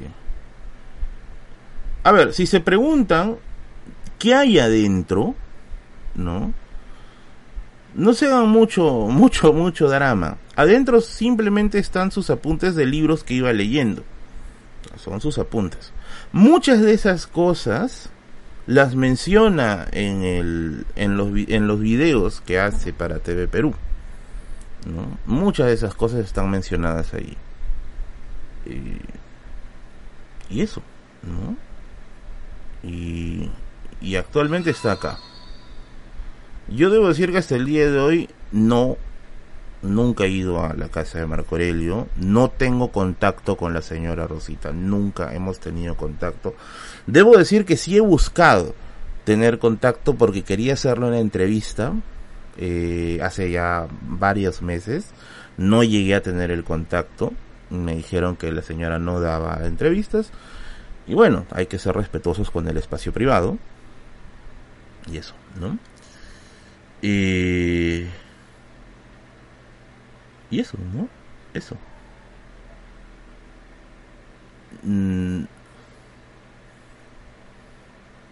Hacerlo público no lo sé, creo que no. Porque, o sea, pongámoslo en perspectiva, ¿no? O sea, son los testimonios eh, personales de Marco Aurelio, ¿no? Y yo creo que él no hubiera estado muy contento con que se diga, mira, dijo esto, ¿no? No lo creo. Eh, lo voy a poseer. Y en un futuro, esto sí lo voy a heredar. Y lo voy a heredar a una institución. Al menos esos cuadernos sí lo voy a heredar. A alguna institución eh, que sea... que sepa cuidarlos. Y que los, los pueda tener a buen recaudo. ¿No? Eso. Entonces, esa es la... Ese es el punto, ¿no? Ese es el punto. Estas semanas he aprendido mucho, mucho del señor Marco Aurelio. Mucho, mucho, mucho, mucho, mucho, mucho. Y, por ejemplo, ah, por si se pregunta, eh, ¿qué tan raro es esto? Es muy raro, eso es evidente. Es muy raro. Eh, pero si lo ponemos de alguna u otra forma, él subrayaba mucho de sus libros, ¿no? Y se puede decir que su manuscrito está en varios lugares, en cierto punto, ¿no?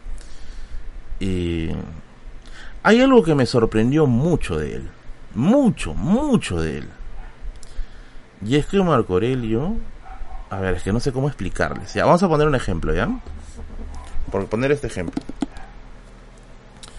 Eh, digamos que este de acá, este libro de aquí, le pertenece a Marco Aurelio. ¿Qué era lo que hacía Marco Aurelio? Eh, partía el libro a la mitad. ¿no? Lo partía a la mitad y lo mandaba a reempastar. En este reempastado, en este reempastado, Marco Aurelio le añadía una nueva tapa y le añadía muchas hojas blancas. Hojas blancas para que Merlín, para que haga anotaciones. Para que haga anotaciones. Varias hojas blancas, ¿no? Y eso a mí me dejó sorprendidísimo, porque es que Marco Aurelio realizaba su propia arquitectura del libro. Su propia arquitectura del libro, ¿no? Entonces, este, es fascinante, pues, ¿no? Es fascinante. Y yo, yo me quedé muy sorprendido con, cuando vi la capacidad de organización que tenía eh, Marco Aurelio de Negri eh, para hacer sus, sus, libros, o sea, para, para encuadernar sus libros. Era demasiado, demasiado exquisito. Demasiado, demasiado, demasiado exquisito. Y en el reempastado le ponía en la parte de abajo MAD, Marco Aurelio de Negri, ¿no? O sea, debo decir que para mí poseer estas cosas es como que como para que se entienda, ¿no? Eh, es místico. Es místico. Porque es como que estar cerca a él. Eh, y, y, sentirlo, ¿no? Sentir su presencia. Y lo que sí tengo acá ahorita, en estos momentos, es una foto el que le tomaron a Marco Aurelio cuando estaba haciendo una entrevista y atrás está firmada por Marco Aurelio de Negri. No lo puedo traer, ya. Eh, esa foto sí quisiera tenerla solo yo. Entonces, este... Eh, es, es como que encontrarte con, con su esencia, ¿no? Y yo lo, lo voy a cuidar muy bien, definitivamente, ¿no? O sea, es, es algo sagradísimo, ¿no? Es muy, muy, muy sagrado muy, muy sagrado. Dicen que, bueno, que cuando, ese es el rumor, ¿no? Que cuando Marco Aurelio murió, su biblioteca se vendió por todos lados.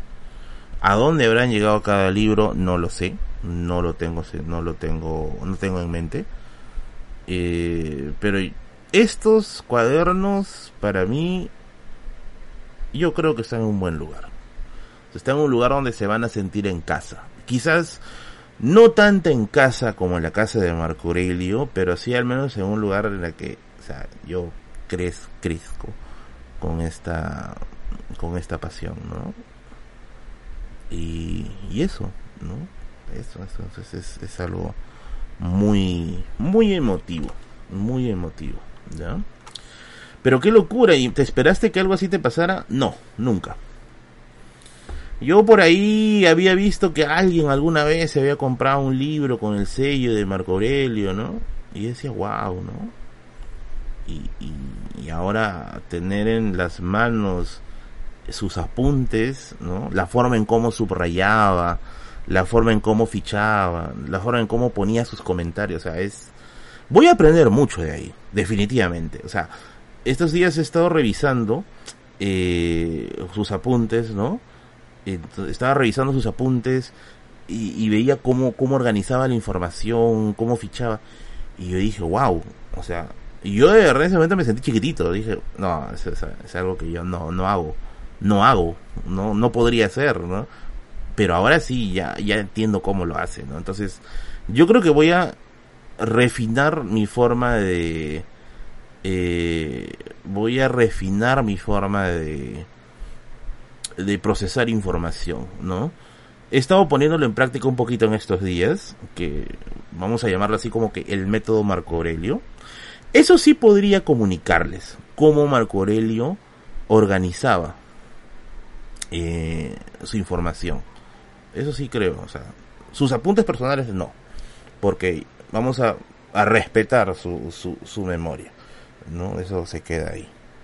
Pero la forma en cómo sí él hacía o organizaba información, eso yo creo que sí se puede comunicar. Porque finalmente, eh, o sea, yo creo que lo ha aprendido de alguien, ¿no? Claro, le ha puesto su toque, pero lo ha aprendido de alguien, ¿no? Eh, vamos a analizarlo mejor y se puede comunicar a lo mejor más adelante. y bueno, harás un video sobre eso, de los cuadernos no. Eso es exclusivamente personal. Pero sí podría ser un video acerca de las curiosidades de Marco Aurelio de Negro, porque sí tengo información de eso. Sí tengo información de eso, ¿ya? Sí tengo información de eso. Y bueno, esa es la sorpresa, ¿no? Ese es lo que yo considero que es mi, mi tesoro máximo. Nuevamente, como les digo, no fue exactamente un, un arreglo monetario. No puedo decir las condiciones porque se me pidió expresamente que, que no lo haga. Ya. Eh, y ello, ¿no? ¿Es legal que tú los poseas? ¿Alguien podría reclamártelos? Bueno, que él no dejó herederos, creo, ¿no? Él, a ver, ¿no? bueno, Rosa quizá, pero esos, esos cuadernos, lo que yo creo, lo que yo supongo, es que esos cuadernos estuvieron dando vueltas bastante tiempo. Bastante tiempo. Eso es lo que yo supongo. Y que por alguna u otra razón, los cuadernos terminaron dando vueltas, vueltas, vueltas, vueltas, vueltas, vueltas, vueltas, y llegaron hasta acá. ¿No? Y llegaron hasta acá.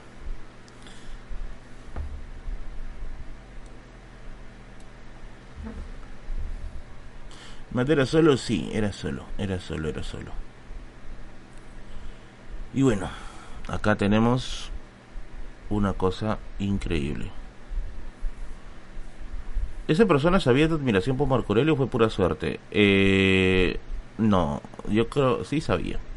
Sí sabía, sí sabía, sí sabía. Sí sabía. ¿O no? No, sí, sí, sí, por lo que me ha comenzado a contar, sí.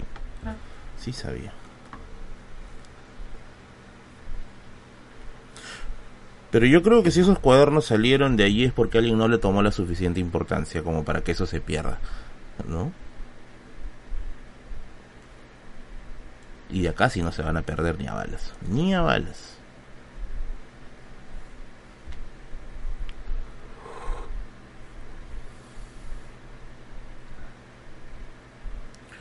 Eh, Mm, quise los libros, salvo que estén dentro de un testamento, no son reclamables.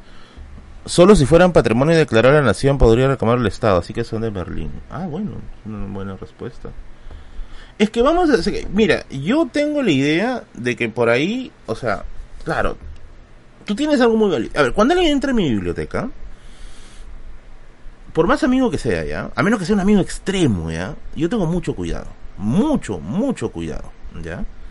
Eh, y siempre estoy pendiente de que no me falte nada.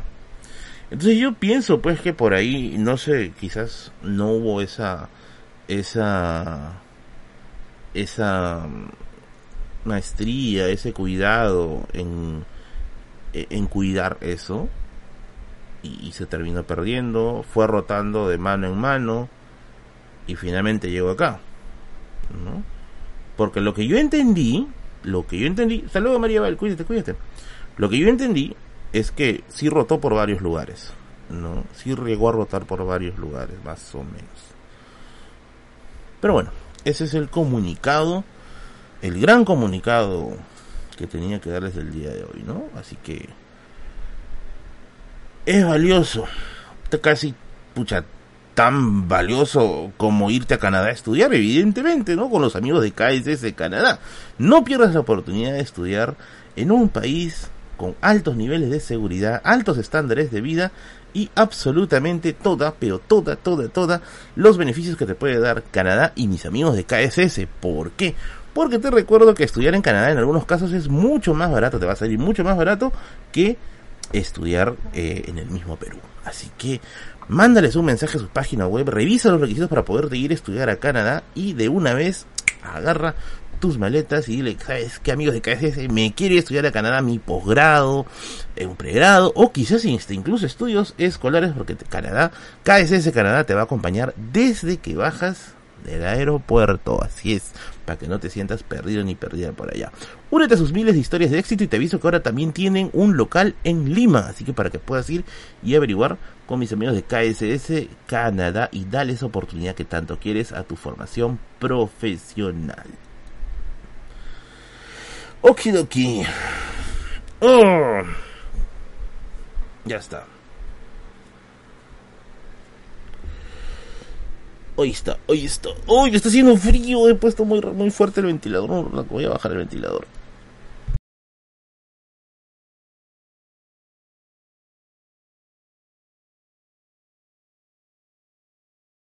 Ahora sí.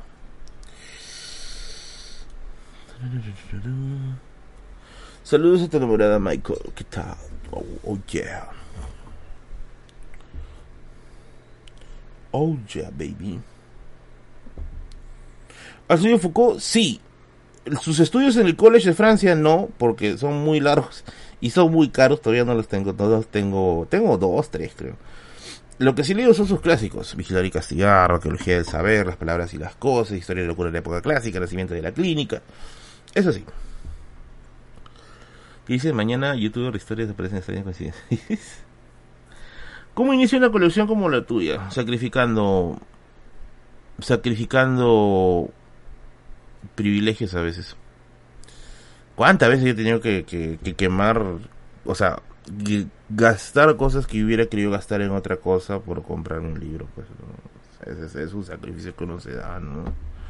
Hola Berlín, dice, en realidad los cuadernos de apuntes de Matt cobrarán valor cuando la propia figura de Matt sea puesta en valor. Por ahora son valiosos para que conoce él y su obra. Saludos Marmotudo. Saludos que Marmotita. Y... ¿Qué dice Mauricio? Merlín, ¿lograste enumerar y codificar tu libro? Ya, esa es otra de las razones. Disculpen si es que voy a pecar un poquito de sinceridad, ¿ya? La llegada de, de estos cuadernos es otra de las razones por las cuales suspendí temporalmente eh, la búsqueda de una persona que selle los libros y organice todo. Eh, me entenderán por qué, ¿no? Es un poco arriesgado, ¿no? Por ahora voy a tener que hacer la antigua, ¿no? Como siempre, ¿no?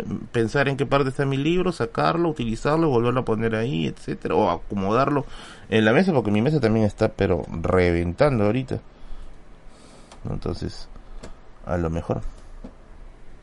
Ay, ¿qué fue? Ya. Muy bien. Eh, pero no, igual, como les digo, más adelante yo sí quisiera, yo sí quisiera donarlo a hasta incluso como hasta incluso al Estado, pero pucha, ojalá que el Estado pueda hacer eso, ¿no? O sea, pueda darle un correcto uso, ¿no? Porque a ver, herederos no tengo. Hijos no pienso tener. Entonces, este... Eh, ¿Dónde, no? ¿Cómo, no? Y aparte también, quizás en el Estado por ahí lo terminan vendiendo. O sea, bueno, hay que ser sinceros. ¿Cuántos libros se pierden de la Biblioteca Nacional y cosas así? Peligroso. Un poco peligroso, ¿no? Así que no tengo... En algún momento y esto sí va a ser bien franco, en algún momento eh, se me ocurrió, eh, se me ocurrió este, no, es una, una suerte de, pensamiento al aire, ¿no? En algún momento se me ocurrió este, adoptar, ¿no? Adoptar. Yo quisiera, yo quisiera, eh, adoptar una niña, una niña. ¿Por qué una niña, Merlín?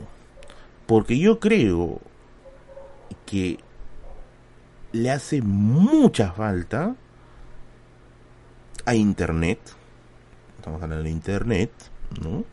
Le hace mucha falta a Internet una figura femenina de divulgación cultural. Mucha, mucha falta. O sea, porque, o sea, seamos sinceros, la mayoría de los que estamos metidos en lo que es divulgación cultural somos hombres. Por tal o cual razón, ¿no? Eh, yo quisiera que el siguiente sea una niña, una mujer. Y yo sí le, le, o sea, le heredaría, ¿no? Y le diría, mira, ¿sabes qué? Acá está, ¿no? Acá está todo. Acá está absolutamente todo, ¿no? Eh, comienza, ¿no? Acá tienes todo, todo, todo, todo. Tienes material bibliográfico para que te pases la vida leyendo, ¿no? Eh, y eso. O sea, yo, yo quisiera que la gran figura que termine llevando la creación de Internet en tiempos en los cuales la gente quizá ya va va a perder esa capacidad, sea una mujer. Yo quisiera eso, que sea una mujer la que le lleva. Para que nos dé una cachetada a nosotros como sociedad de pensar que esto solamente es eh, asunto de hombres. ¿no? Y no es así. Sí, pero creo que tendría que mostrar más. Es que no, no, definitivamente eso no. Definitivamente eso no. Pero ¿qué tanto le gusta leer? Es una posibilidad. Es una posibilidad también. Pero no hay nada comprado en esta vida. Muy bien, ahora sí. Vamos a cambiar la temática porque ya nos pusimos muy serios. Bueno, ya, ya les conté de qué trata. Eh, qué cosa es esto que está acá que está en buen, creo yo, en una buena, en un buen lugar y que va a ser querido.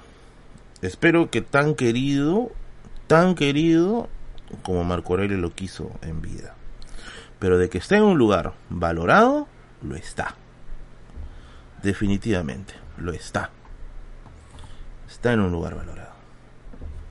Digo, te está con su Muy bien. Eh, a ver, vamos a ir leyendo rapidito y pasamos a las, a las anécdotas rapidito, ya, porque son 9 y 39. ¿Qué bibliografía me recomiendas leer? Estoy leyendo Hawkins. Bueno, hay, una, hay un libro de Hawkins, ¿ah? Eh, ¿Cómo se llama? Preguntas, algo de preguntas sobre el universo. Aparte de breve historia del tiempo. Hay algo que se llama historia de preguntas del universo, algo así. Es un libro azul breves breves preguntas, breves respuestas para un para un universo de preguntas, algo así se llama ya. Ese de ahí no lo terminé de leer, te voy a ser bien franco, ya. Eh, pero estaba bien interesante y no lo terminé de leer no porque esté no porque no me guste, sino porque tenía ya que avanzar con otras cosas, ¿no? Eh, después también te puedo recomendar una colección que sacó Pruni acerca de historia de las matemáticas. Eran varios tomos. Había la proporción áurea, la historia de pi, eh, el tema, eh, había creo que también incluso bibliografía de algunos este, matemáticos griegos. Hay, hay este, eh, esos temas de ahí, ¿no? Breves preguntas a las grandes respuestas. Así es, así es, así es. A Guillermo llegó último. Ya después le dicen a Guillermo qué cosa compré. Ya terminó justo esa parte. Esa colección de yo les recomiendo. Está muy buena, muy, muy buena. De eso he sacado un poco de info y voy a hacer más adelante info de eso. Voy a hacer videos de eso. Sí quiero hacer algunos videos de historia de la matemática. Eh, Merlin, ¿nos podrías recomendar libros para comenzar con el tema de la segunda, de la Primera Guerra Mundial? Por supuesto. Eh, la Gran Guerra de Marc Ferro es uno de los clásicos acerca de la Primera Guerra Mundial, te podría interesar. Después, National Geographic está sacando unos tomos de historia universal, se llama Historia, si no me equivoco.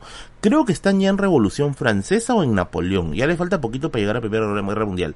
Te lo recomiendo por una razón, porque esos tomos están asesorados por un equipo de historiadores, pero de altísima calidad, que tengo entendido que están capitaneados por Peter Burke a ver, no sé si acá hay gente que, que, no, se, no se le hace chinita la piel escuchar a Peter Burke. A ver, ¿quién es Peter Burke? Carajo, ahí comenten. Peter Burke es probablemente uno de los últimos grandes historiadores de nuestra época. Cuando yo hice mi taller de introducción a la historia, yo mostré un poco, una pequeña entrevista de Peter Burke. Búsquenlo. Y él está capitaneando, él está capitaneando la, la colección de National Geographic. Ah, después, si no me falla la memoria, Desdémona, librería Desdémona, está vendiendo algunos libros de respecto a las guerras mundiales. Te puede interesar. Pero siempre también te va a interesar, solo para fumadores, también tiene una gran cantidad, eh, una gran cantidad de libros con respecto a las guerras, ¿ya? De la Gran Guerra, Primera Guerra Mundial y Gran Guerra, hace referencia a lo mismo, ¿ya? Creo que tiene el libro de Norman Lowe, que no es exactamente de la guerra, pero sí se acerca del siglo XX. ¿Ya? Ese, libro te puede, te puede, te puede interesar, estimado. Eh, te recomiendo que compres un higrómetro para medir la humedad de tu biblioteca. Sí, sí, sí, eso. Justamente a raíz de que ahora tengo este pequeño tesoro acá, eh, voy a empezar a invertir un poco más en cuidado de la biblioteca, en temas de humedad y todo eso. Porque eso tiene que ser eterno. O sea, los cuadernos de Marco Aurelio de Negri tienen que ser eternos. Totalmente eternos. ¿Dónde venden el cómic de Watchmen? Acabane, Acabane Comics en Arenales. Un saludo para la gente de Acabane. Es bien chévere, bien paja. Bueno, ya que están preguntando cosas de cosas de cómics eso. A ver, yo un tiempo fui fan de los cómics. En el año 2009, 2010 eh, fui muy fan de los cómics. Ahora ya no, ya no soy este fan de los cómics y tampoco soy fan del universo Marvel nunca me llegó a atrapar, para ser bien franco. Eh, de ahí fui brevemente fan de lo que es DC regular, no fue tan malo como Marvel, creo. Eh, sí llegué a leer algunas sagas, ¿no? Iron Man Extremis, Las Cinco Pesadillas, se llama el otro. Eh, bueno, la Civil War, cuando nadie todavía conocía que era Civil War, estaba leyendo la Civil War. Eh, yo leía en un blog, bueno, en ese tiempo sí lo confieso, es un blog pirata, en Jauto Arsenio Lupín. Lo leía allí. Pucha, ahí consumía cómics en cantidad. De ahí lo dejé. Porque ya sentí que iba perdiendo. Yo sentí también que el universo Marvel lo iba, lo iba salando. Ya eh, como que empezó a hacer del mundo del cómic una suerte de, de, espectáculo innecesariamente corto, ¿no? Entonces, eh, tuvo mi boca. Pero eso de dónde viene? Eso viene porque cuando yo era niño, yo era muy fan, pero muy, muy fan de, de, coleccionar álbumes, ¿ya? Este, de coleccionar este, álbumes, álbumes, álbumes, ¿no? muy fan. Eh, sobre todo los álbumes de Dragon Ball. Y yo nunca llegué a llenar un álbum, ¿ya? Pero sí llegué a, a, comprar pues cantidades de figuritas ingentes, pues, ¿no? Eh, figuritas que en ese tiempo pues el sobrecito te valía 50 céntimos. No las aberraciones que hacen ahora que en los kioscos te venden álbumes y con las figuritas ya listas para llenarlas. Eso no tiene sentido. No tiene ningún tipo de sentido. Eh, y, y, bueno, volviendo nuevamente al tema porque me estoy desviando. Tengo una anécdota con eso. Tengo una anécdota con eso. A ver, cuando yo era niño, cuando yo era niño, habré estado, ay carajo, habré estado en cuarto, cuarto o quinto de primaria, ¿ya? Debe haber sido cuarto o quinto, por ahí ha sido, ¿ya? Cuarto o quinto de primaria.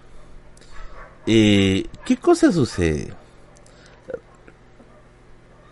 En esos años había algo que hoy en día se ha perdido. O bueno, hoy en día ya no lo veo. ¿Qué ha sucedido ya? ¿Se acuerdan las épocas en las que el profesor paraba su clase para que entre un tío con camisa, con hasta a veces con terno y su maletín a vender álbumes? ¿Se acuerdan? A ver, a ver, díganme por favor.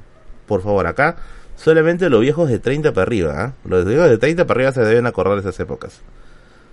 O ya, de 28 para arriba. ¿Se acuerdan? Cuando el profesor decía, a ver, por favor, por favor, por favor, eh, paren la clase, vamos a parar la clase, va a venir un señor a ofrecer material, ¿no?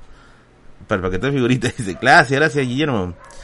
Ya, ¿se acuerdan? Y, lo que bloqueado dice, recordar bloqueado, ya. Ahora ya no hay, pues. Ahora ya no, no, no sucede eso, ¿ya? Ya, les voy a contar una anécdota que me hizo recordar a Hernán el otro día.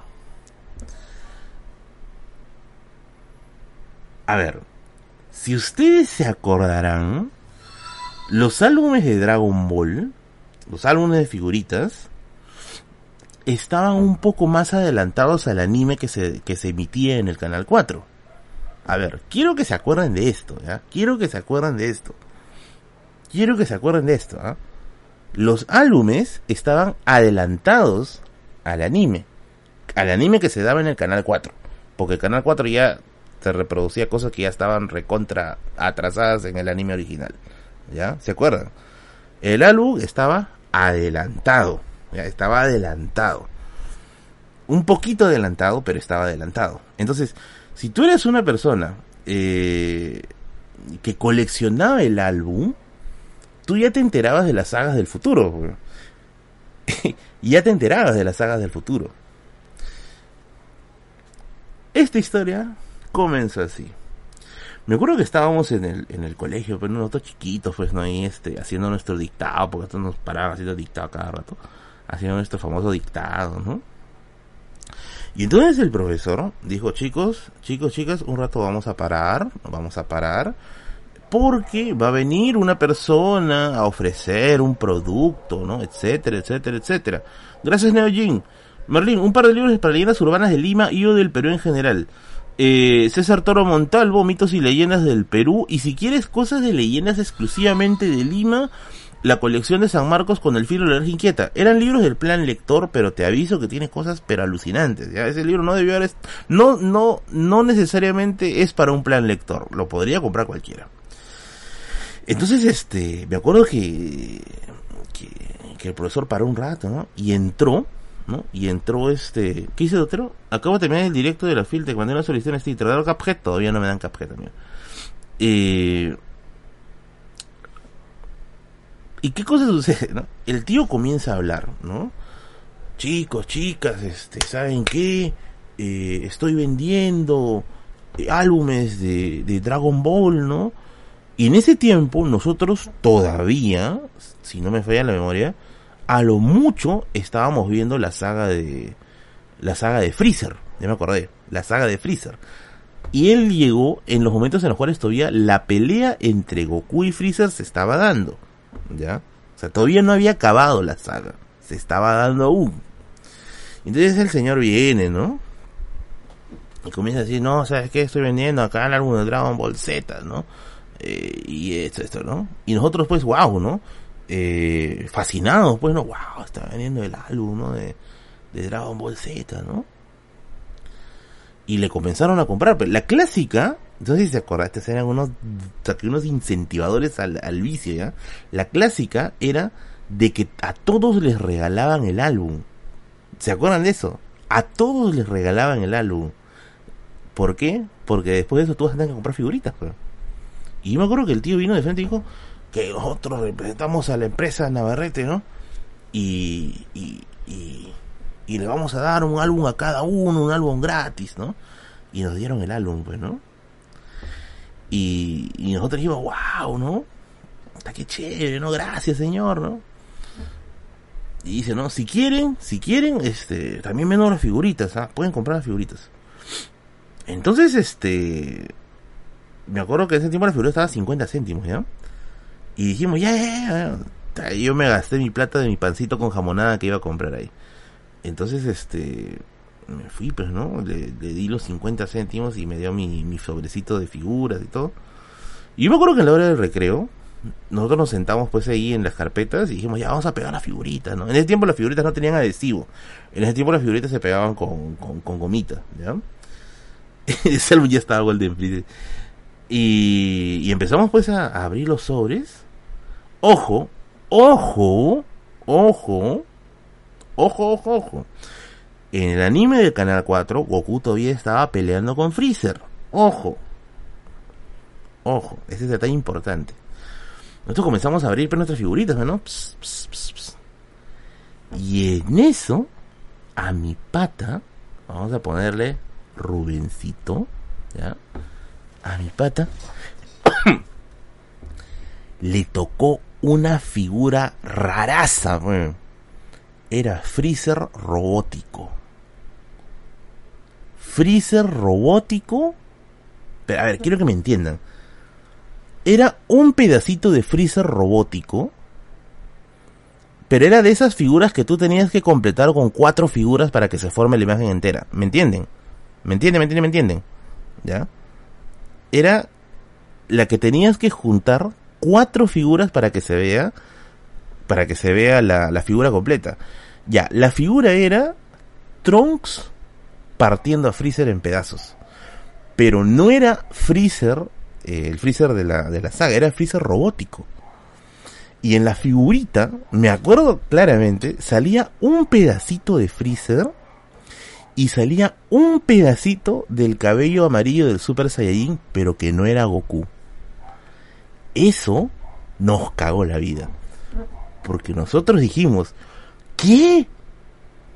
¿Cómo que hay otro Super Saiyajin? Y después miramos, aguanta. ¿Por qué Freezer es un robot? Y nosotros dijimos, porque en nuestra cabeza, en nuestra cabeza de niños, nosotros creíamos que nosotros estábamos a la vanguardia del mundo. Que lo que nosotros veíamos en Canal 4, en Dragon Ball en el Canal 4, lo veía todo el mundo.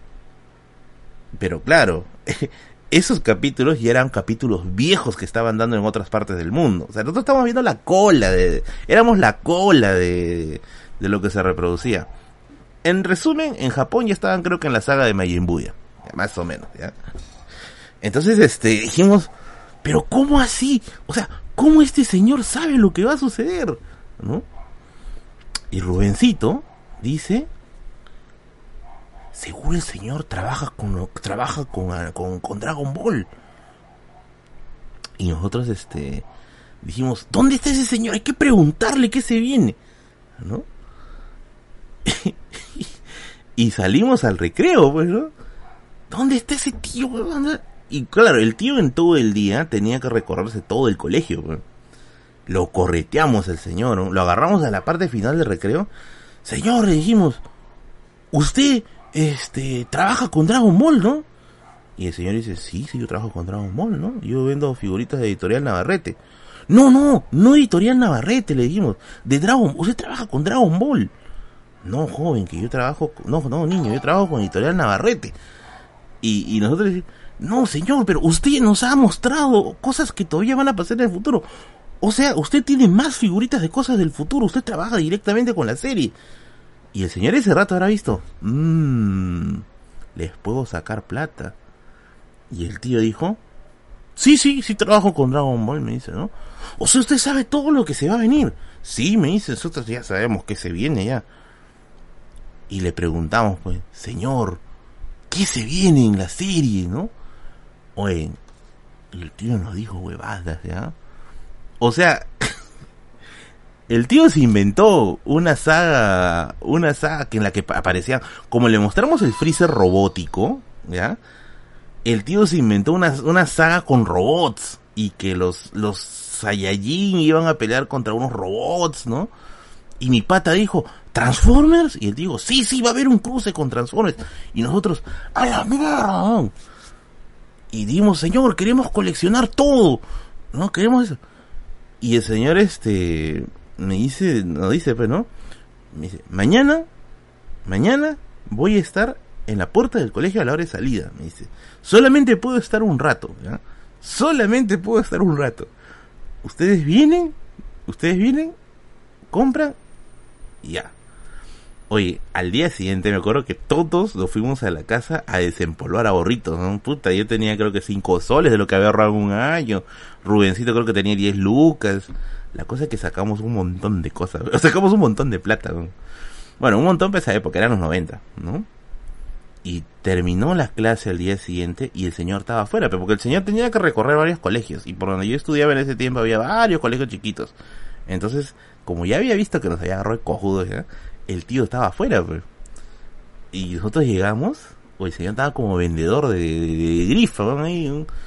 Chico, por acá, por acá, por acá, ¿no? Y nosotros le dijimos, nos has traído las figuritas, ¿no? De, las cosas que vienen. Sí, sí, sí. Va a aparecer los Transformers, ¿no? Sí, sí, aparecen los Transformers, aparecen los Transformers. Va a haber robots, ¿no? Sí, sí, sí, sí, ¿no? Y que la saga, que vuelven a Namekusei, ¿no? El tío se inventó su lore, su propio lore. Y nos vendió un montón de figuritas, ¿no? Huelga decir, huelga decir que después nos enteramos pues de la triste realidad, pues el tío nos había hecho eso para vendernos pues todo lo que le quedaban de figuritas, ¿ya? Todo, todo lo que le quedaban de figuritas. Nunca aparecieron los Transformers, evidentemente, ¿ya?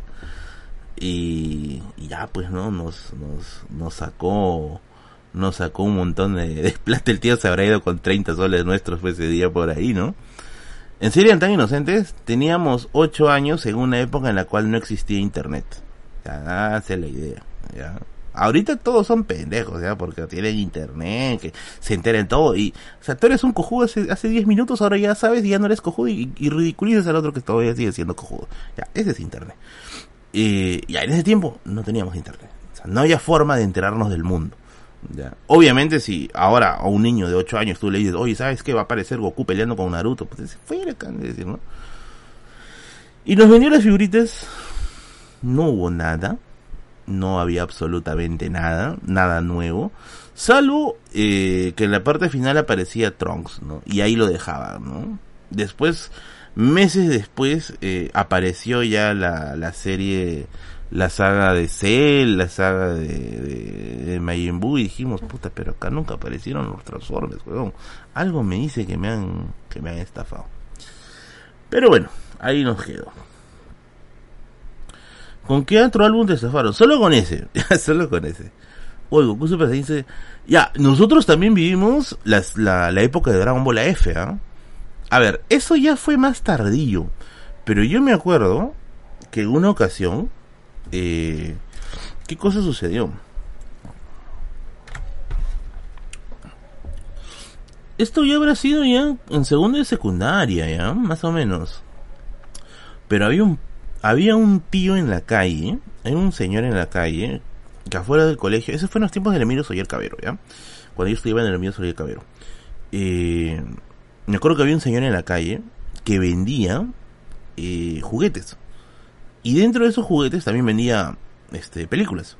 Y yo me acuerdo que él tenía una película de Dragon Ball F. ¿Ya? Una película. En ese tiempo no había DVDs, habían VCDs. Habían VCDs. ¿ya? Y el tío estaba vendiendo la, el VCD de Dragon Ball F. Puta, creo que estaba pidiendo como 20 soles, que para esa época era un huevo de dinero, ¿ya? un montón de dinero. Y, y me acuerdo que mi compañero se lo compró, pues, Dragon Ball F, ¿no? Se lo compró, ya que se tiró los ahorros pues, de su, de, su, de su mezcla, ¿eh?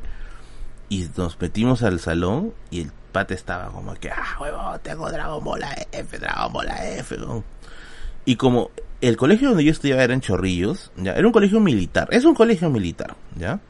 Eh, muchos de los alumnos que estudiaban ahí, vivían en la villa militar de Chorrillos, la villa militar, la villa militar Matelini creo que se llama, sí, la villa militar Matelini, vivían por ahí cerca. Entonces yo me acuerdo que, que mi pata que había comprado este, el, el, el, VCD de Dragon Ball AF, dijo, ya, ya, termina, termina este, termina la clase, termina el colegio, y nos vamos a ver Dragon Ball F en mi casa. Oye, llegamos a su casa, el chico prendió el DVD, puso el disco y nosotros ahí sentados, pues, ¿no? Ah, Villa Militar de Chorrillos, perdón, no es la Villa Militar Metalina. La Metalina es la que está por, por, por Alipe Ponce. Nos sentamos en la sala, puta, vamos a ver la serie F, puta, ¿qué será?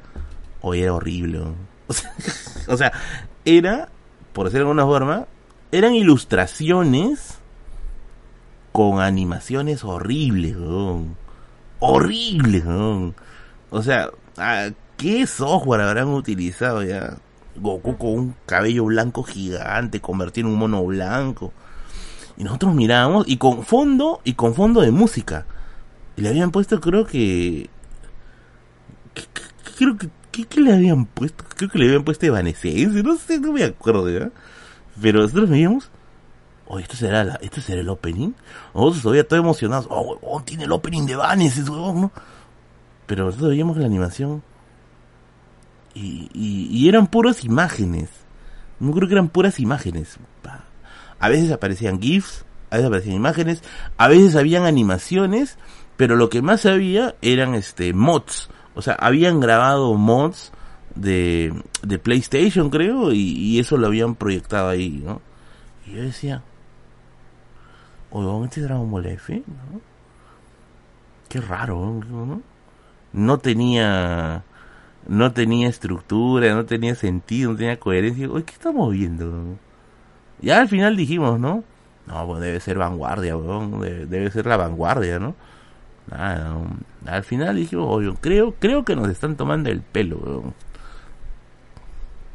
Ahí lo dejamos. Ahí lo dejamos. No sé si era del Budokai Tenkaichi 1, no lo sé, pero sí se veía bien. O sea, todos los videos tenían música. Básicamente era música. Gracias, Cristian Castillo. ¿Sabes que hay un capítulo de Goku adulto viaja al pasado y sale de sí? Creo que es mentira. No sé. Tío Merlin, ¿tú sabes la enciclopedia de Microsoft en carta? Sí, yo tenía en carta. Eran como, eran como 5 CDs, creo.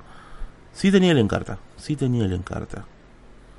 Ahora, bueno, ya no, pues. Ya no tiene mucho sentido tener en carta, ¿no? O sea, ya es más, más complicado.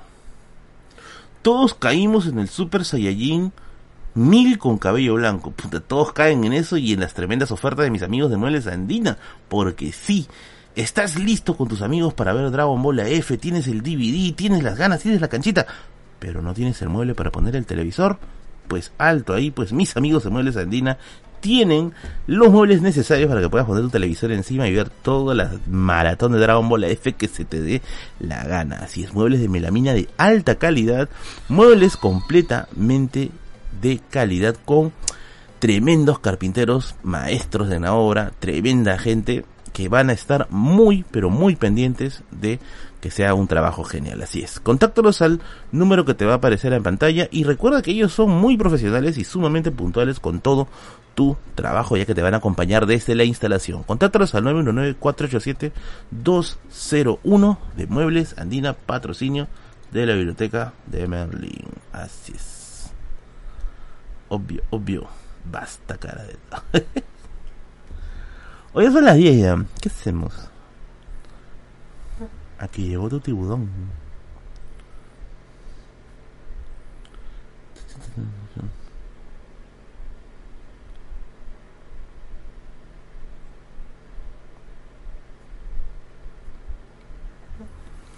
Merlin, ojo, Dragon Ball no se pasó primero en Canal 4.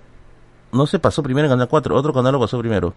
Es que no estoy seguro si era el Canal 4 o el Canal 5 o el Canal 2. Era uno de esos tres canales. O sea, ahorita estoy teniendo así pinceladas recuerdo. Pero sí recuerdo que había un... un el estafador ese del, de los álbumes. Ah, fue un comercial. Bueno, entonces no es canónico, pero si fue un comercial eso de que viajó al pasado. No fue, no fue, no fue. Oigan, ¿verdad? Ahora solo para fumadores ya no solamente está en Girón Camaná, ahora está en Girón Quilca. De hecho, amigos, vayan a Girón Quilca. Vayan a Girón Quilca, su nuevo local, porque es mucho más grande. Y eso no es todo. Les voy a mostrar algo. Les voy a mostrar algo.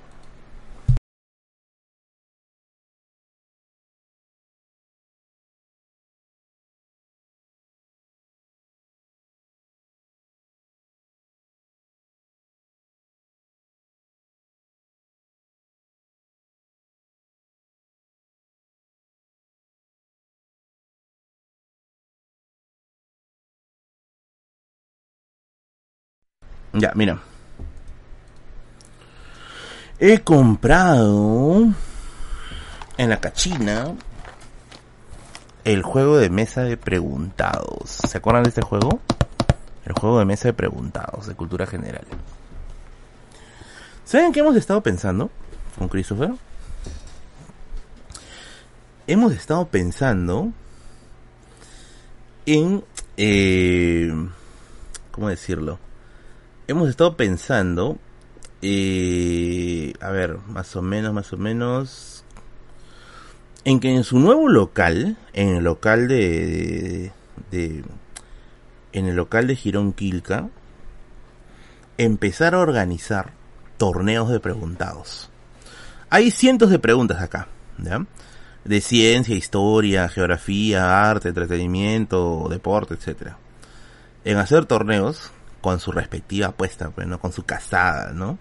Mañana lo voy a llevar, vamos a hacer una especie, es para que sea una especie de bigobet, ¿no? Una cosa así. Para hacer este, una suerte de competencia, pero obviamente, claro, o sea, la casa te organiza y, y dejas tu, tu apuesta a dos personas, ¿no? Un duelo limpio. Y a diferencia, y a diferencia de de la versión de internet en la cual tú te podías este tú te podías este cómo decirlo eh, podías comprar ayudas no este descartadores de respuestas. Acá se va a jugar a conocimiento puro y duro. Acá no hay nada que no pero descártame esta alternativa. No puro y duro. Mañana lo voy a llevar. Mañana vamos a, conversar más o menos cómo puede ser, ¿ya? O sea, cosa como que hay un espacio también para jugar ahí en mesa, ¿no? Ahí, ¿no? Y de paso, pues ahí conocen la librería, buscan los libros, ¿no? Pero acá sí se van a sacar la miércoles. Ahí van a, van a poder medirse. Van a poder medirse ahí con los preguntados. Por ahí preguntan, por ahí preguntan, y si se memorizan todas las respuestas, mira, son cientos, ¿ya? Son cientos de respuestas. No sé si alguien se podrá memorizar todo. A menos pues que sea un, una persona con memoria idética, ¿no? Así que vamos a ver, vamos a ver. Hay buenas preguntas, algunas son bien simples, otras sí son para pensar, ¿eh? otras sí son bien, bien pendejas, ¿ya? Son bien pendejas las preguntas. Así que está, está surtidito, ¿ya? Está como para que juegue alguien que es novato y alguien que está ya más o menos curtido, ¿ya? Pero básicamente la idea es para que se diviertan, pues, ¿no? Ahí, para que se, para que se reten uno a otro. Ya, si ustedes le quieren poner sazón, ya, pues, le meten su apuestita, ¿no? O apuestan libros, quién sabe, ¿no? Quién sabe. Así que, ahí se arman sus terribles duelos ahí. Preparado para poner en práctica mis ciclos de academia, dice. ¿De qué año es ese preguntado? Porque el juego online saca preguntas bastante actuales y contextualizadas al ámbito peruano. Eh, no, en este caso no hay preguntas de ese tipo. O sea, no he visto preguntas de contexto actual. ¿Ya? Es un unboxing del preguntado que trae. Es que no hay mucha cosa. Trae un tablero y cartitas con preguntas. Nada más, es bien simple. ¿Se puede hacer ese tipo de eventos? Es que no es siquiera es un evento, es anda a la librería y jugamos un juego de mesa, ¿no? O sea, no estamos, no estamos haciendo una convocatoria nacional, no, no, no, o sea, es un rato, llega y es que es como una apuesta de amigos, ¿no? Una cosa así. Mañana lo voy a llevar. Mañana lo voy a llevar a, solo para fumadores y lo voy a dejar ahí. Ya, eso ya no se va a quedar acá. Solo lo voy a, lo voy a dejar a solo para fumadores. Hay que se encargue de hacer eso. ¿Cuánto me costó? Me costó 5 soles, pero lo compré en la cachina. Lo compré en la cachina. Ya, si las cosas se pueden poner bravas, ya pues así se hace, ya se comienza a hacer un torneo, pues, ¿no? Pero mientras tanto, algo de recreativo nomás, ¿no? Ya, ¿quieres apostar cuánto? Eh, ¿Dos soles? Dos soles apostamos, bueno. Ya el ganador pues se ganó su, su gaseosita, ¿no? ¿Cómo se cuál es la final y cómo se escribe? ¿De qué año es? No sé, no me dice en ningún lado el año, ¿no? Que yo recuerde. Mm, no. No me dice. Dice Merlin, mándame la respuesta y vamos a medias. No, maldito dotero, largo. ¿Quién va a apostar un gredo? Dice. Hoy, sería paja que en lugar de plata apuesten libros, ¿ah? ¿Te imaginas, puta? ¿Qué tienes tú? Puta, yo tengo un gredo, Tengo el gredo, tengo Aristóteles en gredos. A la miércoles. ¿Qué tienes tú? Pucha, no sé. Yo tengo contrahistoria, primera edición. Ya está, ya. Que empiece el duelo, carajo, ¿no? Go ha puesto mi gredo, dice. yo juego a Preguntados y Triviador Mundo. Mira, Preguntado me gustaba más. Triviador no me gustaba nada. Porque las preguntas que tenían que ver con fechas en Triviador era bien de random, bien azar. Y era muy, era, como que el que tipeaba cualquier huevada más rápido. No, no, no me gustaba Triviador. Nunca me llegó a cuadrar. Preguntados me gustaba más antes. Ahora ya le han metido demasiadas cosas ya. Yo me acuerdo que antes, sí, yo me batía duelo limpio con, con, con, con la gente preguntados. Pero no sé qué carajo empezaba a aparecer o sea, hay gente, no sé si realmente comprará los ítems, o habrá un hacker, quizá alguna APK para hackear, no sé. Pero hay gente que puta, gana todo en una ronda. Y, y he visto que hay APKs, creo que hacen este, que te dan la respuesta y eso, ¿ya? Entonces, mm, como que ya se. Como que ya se maleó ya. En cambio acá, acá. Acá sí es puro y duro, ¿ah? Acá sí es la pura y la dura, casi nada que no, que compro un, ítem. No, no, no, no, no. Acá sí te vas a sacar la chucha como debe ser. Y el que gana, ganó limpiamente. Ganó demostrando sus conocimientos. Y el que pierde, pues bueno, ¿no? Preguntado si era pay to win. Sí, lo han convertido en pay to win, creo. Antes no era así. Yo recuerdo que antes era mucho más sencillo, ¿no? O sea, sencillo en el sentido de que, o sea, tú podías hacer una partida limpia. Oye, son 10 y 12. Creo que ya me voy. Creo que ya me voy. Bueno, amiguitos y amiguitas. Siendo. Siendo, siendo, siendo, siendo, siendo. Eh, las 10 y 12 de la noche. Yo procedo a Retiration. Ese yo me acuerdo. Eh, no me acuerdo que en carta la PC empecé tenía geografía.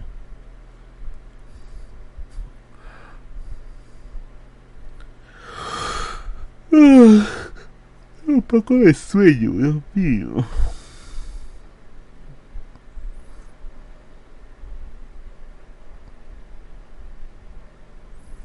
A ver, ¿quién me ha mensajeado, carajo? A ver. Hay un pata que siempre me mensajea a la página. Y que siempre es para lo mismo. parece que le dejan trabajos en su universidad. Y el huevón no quiere investigar. El huevón quiere que le dé todo listo ya para que haga su trabajo. Está Eh...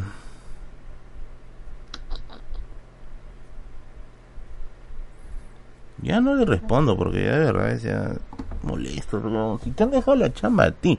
Hay gente a la que yo le respondo de recomendaciones bibliográficas cuando tengo tiempo.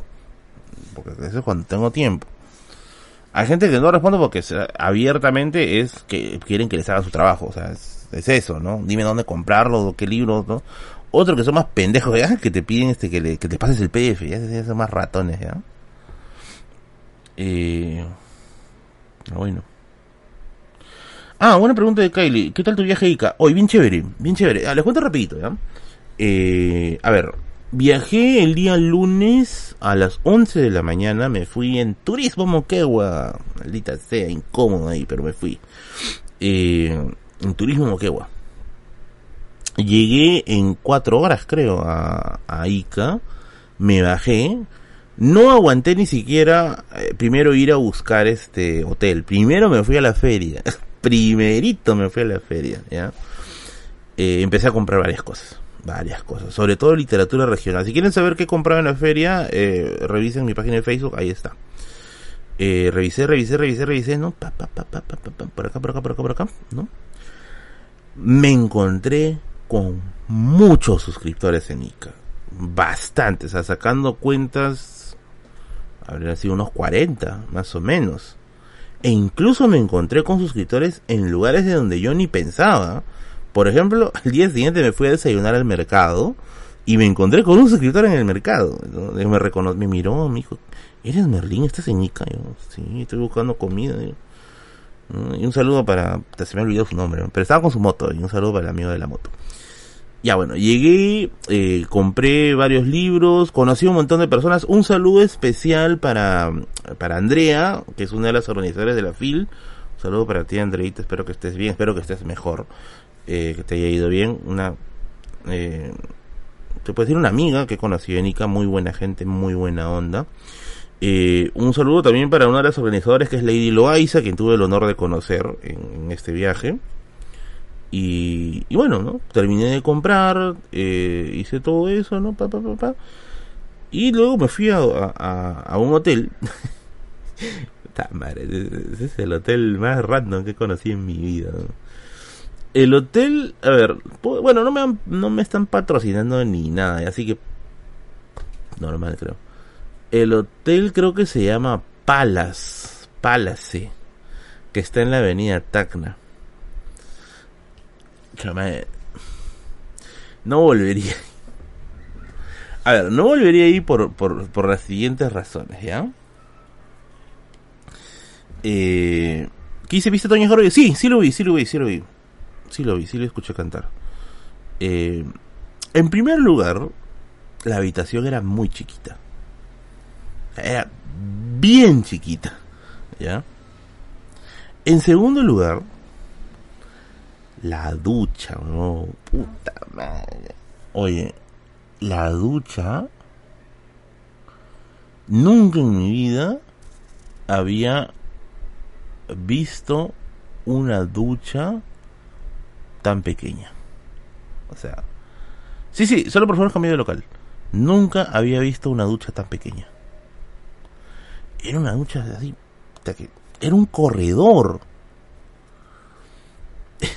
y al costado de la ducha estaba inmediatamente el water.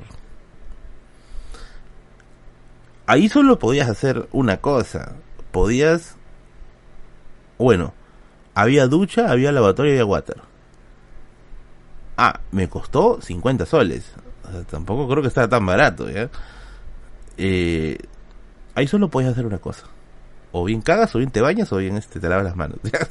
es una de, una de tres. Demasiado chiquito.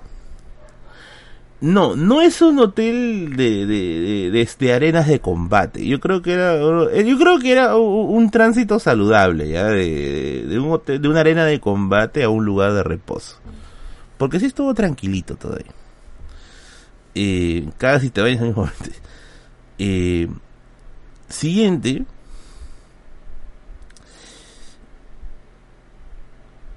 la cama. La cama estaba bien cómoda, debo decirlo, ¿ya? Estaba bien cómoda. Pero a la mitad de la noche se cayó, Eso no me han descontado, espero que no me lo descuenten. La cama se cayó, o sea, no se cayó toda la cama. Se rompió uno de los palos de la cama. Yo estaba durmiendo y yo suelo darme vueltas así medio de golpe en la cama, ¿ya? O yo me doy vueltas despacito. Ay, no, yo sí me doy vuelta como, como, como un enano del Señor de los Anillos. Así, ¿no? Y entonces me doy la vuelta y escucho ¡pam! caerse algo. Y yo, la cama, huevón, estoy desarmando la cama, dije, ¿no? Ya, como estaba con tanto sueño, dije, ah, carajo, al diablo, ¿no? Y ya. Eh, me desperté, me desperté a las 6 de la mañana, no tenía sueño, me quedé sentado. Como no llevé nada para leer, eh, y los libros que compré en Ica, yo pienso leerlos acá en Lima, dije, ¿qué hago? Dije, ¿qué hago? ¿Qué hago? Me puse a chatear y no había nadie en línea. Carajo, como nunca. primero, cuando estoy en Lima, todo el mundo me mensajea a Instagram, carajo. Cuando estoy en, cuando estoy en esa situación y quiero conversar con él, no hay nadie en línea. Nadie en Lima. Nadie en línea. Y dije, ¿qué hago? Y la línea no era lo suficientemente fuerte como para hacer un stream. Porque quería también este hacer un, un, stream. Eh, y. Y eso no me puse a jugar Pokémon United. Llega la, la Jose y todo. A las 8 de la mañana, que esperé que sean las 8, eh, me metí todas las cosas a la mochila, me cambié, me aseé, me di una ducha, salí del cuarto y cuando llego a la entrada, o sea, al lobby del hotel, el joven que atendía no estaba. Y se demoró como 15 minutos en llegar. No sé dónde se habrá metido, ¿ya? Pero no estaba. Yo ya estaba desesperado, ya estaba llamando a su número y todo. Eh... y al final pues llegó y, me dijo, ¿ya se retira ya? Sí, ya me voy. Salí, me fui a la pista eh, tomé una este una moto tomé una moto para ir al mercado para comer chicharrón no quería irme sin comer chicharrón iqueño. Y cuando comí chicharrón justo ese rato me encontré con el suscriptor el suscriptor me dijo oh casa Teres Merlin sí brother ya bacán. Me despedí o sea comí desayuné me despedí no y tomé un taxi para el terminal. Entonces, yo me voy para el terminal. No, me subo al taxi. Aquí sí creo que no me van a creer. Pero yo igual se los cuento. Y entonces yo estoy en el terminal. O sea, yo estoy parado en el taxi. Gracias, Cristian. ¿Ya fuiste estás mejor chiste que cosas de Facebook? No, todavía. Creo que mañana voy a ir. Lo que pasa es que el otro día que fui estaba lleno. Fui con un suscriptor incluso. Estaba muy lleno. Eh, el taxista me dice, joven, ¿para dónde se va? Me dice. Y yo le digo, tengo que irme a Lima, le digo, ¿no? Tengo que tratar de llegar lo más rápido posible porque tenía una reunión pendiente. Entonces me dice, pero entonces, joven, ¿para qué lo estoy llevando al terminal? Me dice. Y yo, para irme a Lima, ¿no? Y el tío me dice, no, me dice, vete en colectivo. Y yo digo, mmm, mmm, ¿en colectivo? ¿no? Sí, me dice, vete en colectivo. Porque tú quieres llegar rápido, ¿no? Bueno, sí, yo quiero llegar rápido, ¿no? Vete en colectivo, me dijo. Y como yo tengo un poquito de miedo a los colectivos por todo esto de que son, este, a veces, puta, te, te terminan, este, te terminan, este, bolsiqueando, ¿no? Y, y, yo, yo, no sé, en ese momento habré estado, pues, este, eh, friqueado, ¿no? Y le digo, a ver, no, vamos, quiero averiguar, ¿no? Cuánto está, ¿no? El pata, ¡bum! dio la vuelta. Ya, me, ya estaba a punto de bajar ya. Dio la vuelta y me llevó a la parte de atrás del terminal. Ahorita voy a leer el yape, Esteric. Ahorita leo el yape, gracias, gracias, bebé. Eh, hoy, ni bien abrí la puerta, una mano me jaló. Ven para acá, Lima, Lima, Lima, Lima, Lima, Lima. Y yo, oye, ¿a dónde voy, carajo? ¿A dónde voy, no? Me dice, ¿vas para Lima, no? Sí, sí, sí. Ya, ya, ven para acá, ven para acá. Última, última, última. Y me, hoy, literalmente me metí al carro, weón. Me metí al carro y yo, pero no sé cuánto está, le digo, ¿no? 50, 50, me dice. Ya, pero no, será un precio justo, supongo, ¿no? Me metí al colectivo, mi mochila la, la, la, puse atrás, no sé, la puse atrás en la maletera. Oye, el pata era un demonio manejando. Era un diablo manejando. 50 es mucho, bueno, pero yo no sabía, pues. Era un diablo manejando. Amigos y amigas, yo llegué a Lima en dos horas y media aproximadamente. Llegué en dos horas y media aproximadamente. De verdad, eh, no volvería. no volvería. ¿ya? Porque el pata, o sea, cueteó. O sea, el pata literalmente cueteó. Nunca en mi vida había visto tanta, tanta velocidad. El pata, ¿no? Mano, atrás había un Aston Martin que estaba diciendo, oh carajo, ten cuidado, ¿no? Cueteó, weón. Y yo estaba sentado adelante. O sea, porque la lógica era esta, ¿no? Había un pata que estaba sentado adelante. Y yo escuché clarito al jalador que decía, oh, causa, pasa de atrás, pe, el pata es gordito, pe, van y se incomodos atrás, pe, que vaya adelante. Y el pata se pasó atrás y yo fui adelante. Y yo dijo, puta, si voy a chocar, me voy a morir. Dije, si choco, me muero, weón. Y, y llegó en dos horas y media. O sea, a lo mucho habrá sido, fue menos de tres horas. Fue rapidísimo. Y me acuerdo que yo estaba ahí, Padre María, Ave, Ave María, Padre de Dios, pero... Estaba rezando, cuando abro los ojos ya estaba en Chilca ya. Y yo la mierda, ¿qué es esto, bro? ¿Qué es, que es una bestia? Vamos a leer el llave. Sí, sí, sí. Llegué rapidísimo. Pero no, no lo recomiendo ya. No, no, no, no es seguro. No es nada, nada, nada seguro. Porque si ese pata se estrellaba, Dios mío, me sacaba con espátula de ahí. Para seguridad, siempre Cabify, amigos, siempre. Cabify es seguridad, acuérdense de eso. No colectivos. ¿Qué dice? Es recuerdo peligroso, amigo Merlín. Yo perdí un amigo político en la carretera por andar cueteando en la misma ciudad. No, sí, sí, a mí me da miedo, tío. Uy, gracias. Gracias, estimado Eric. ¿Qué tan fan eres de Aldo Bartra? Disculpa la pequeñez que tuve un asalto por parte de mi. Uy, caramba. Ah, ya. Un asalto por parte de su mujer y su hija. Y dije, pucha, madre, algo más raro ha pasado. Ya. Y Eric dice, súmale esto. Ya veo cómo regresa a ser de Pascua. Oye, muchas gracias, estimado Eric. Oye, nos vamos a quedar, creo. Están las donaciones tan ricas hoy día, ¿no? Tan riquísimas. Eric se corona como el mecenas de la noche. Eric de... ¿Qué le ponemos? Ostrogodo. De los Ostrogodos. Pues, Gracias, estimado Eric. por los 80 soles. Ya, eh, yo sí veo el robot de Platón, ¿no? No solamente yo lo veo, a mi hermano le gusta ver el robot de Platón. Como él es bien loquito ciencias, le gustan esos temas. Yo también lo veo a veces. No debo, no voy a ser tampoco tan tan tan este entusiasta de decir que lo veo siempre porque tampoco lo veo muy, mucho, pero sí me parece interesante, ¿ah? me parece muy interesante. Sobre todo estos videos que hace con respecto a desmentir fakes, me gusta mucho, me gusta mucho. Y veo que tiene bastante, o sea, bastante, o sea, su forma de ser es bien, bien curiosa. Es este, una forma de ser bien, bien atractiva y parca a la vez, pienso yo. Eh, ¿Qué más? A ver. Eh, su libro, eh, el último libro que sacó, sí lo tengo, lo tengo gracias a la editorial Planeta. Eh, y bueno, no, este, no lo he revisado, voy a ser bien franco, ¿ya? Pero me parece que es un libro mucho más, mucho más orientado a, a amateurs en temas científicos, ¿no? Porque pata creo que es una suerte de guía básica de la ciencia, de la astronomía. Eh, y sí, me gusta, me gusta, me gusta su contenido. ¿Para qué?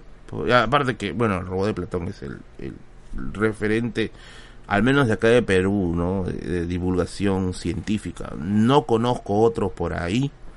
Doctor Trónico, quizá, no sé si estará en actividad todavía, ¿no? Quizá, quizá, quizá, quizá.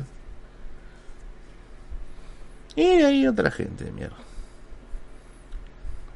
Hoy estuvo con Pedro Salinas presentando su libro. Ah, sí, qué genial, qué genial.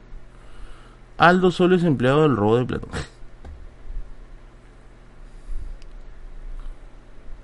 Veré el stream mañana, dice. Sorry por llegar tarde. Ah, no te preocupes, bebé.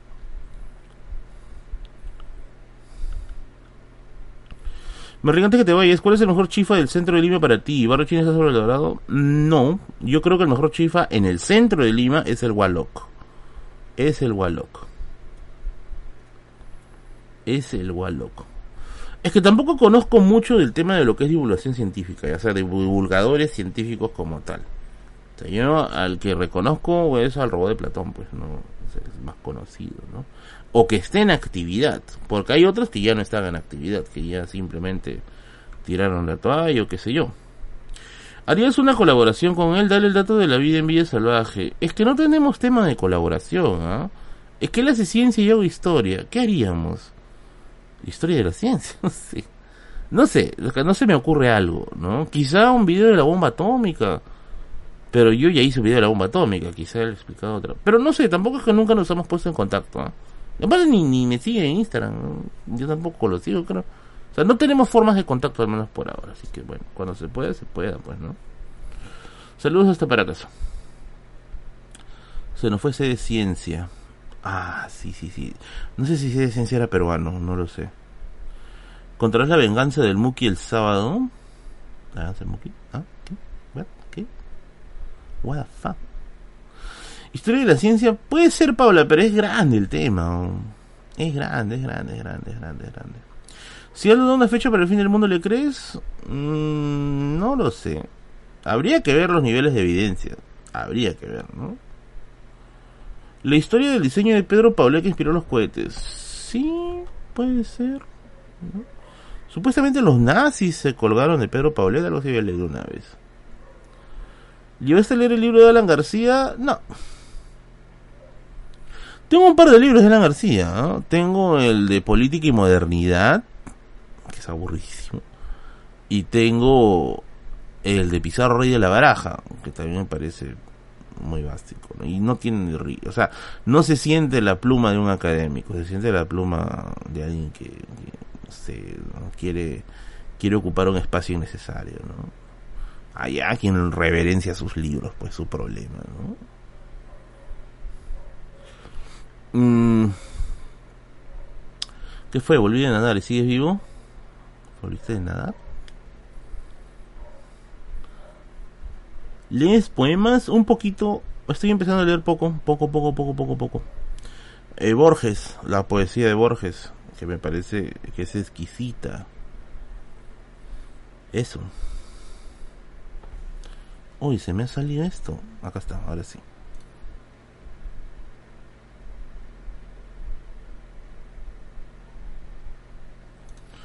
Pero Alan era un negado para escribir, siempre tuvo escritores negros. Mira el estilo de todos sus libros, son distintos. No he revisado todos sus libros, he revisado, bueno, el de... El Pizarro Rey de la Baraja y Política y Modernidad. No me gustó mucho. No sé, me parece una prosa bien floja. ¿Yo viste la película de Alan? No, quiero verla. Yo quiero, quiero verla. Me encanta el aviso que han puesto ahí de documental hecho sin fondos del Estado. Por si acaso. Estoy, quiero verla. ¿Cuál es el libro más valioso que encontraste en la cachina? Creo que los cuentos de Mircea Eliade. Creo que sí. Pero ¿por qué ese de ciencia no regresó? Yo supongo que es porque ya no le sale barato hacer YouTube, ¿no? Es que de verdad, amigos, en YouTube no se gana mucho. En YouTube no se gana mucho. Ponte que un video con muchas reproducciones, puta, te sacará pues, 20 dólares, ¿no?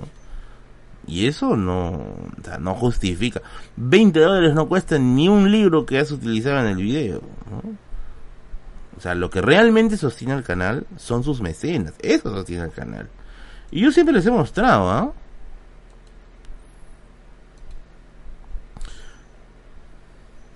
En YouTube lo que gana más son los Estados Unidos. Sí, eso también es otra cosa cierta.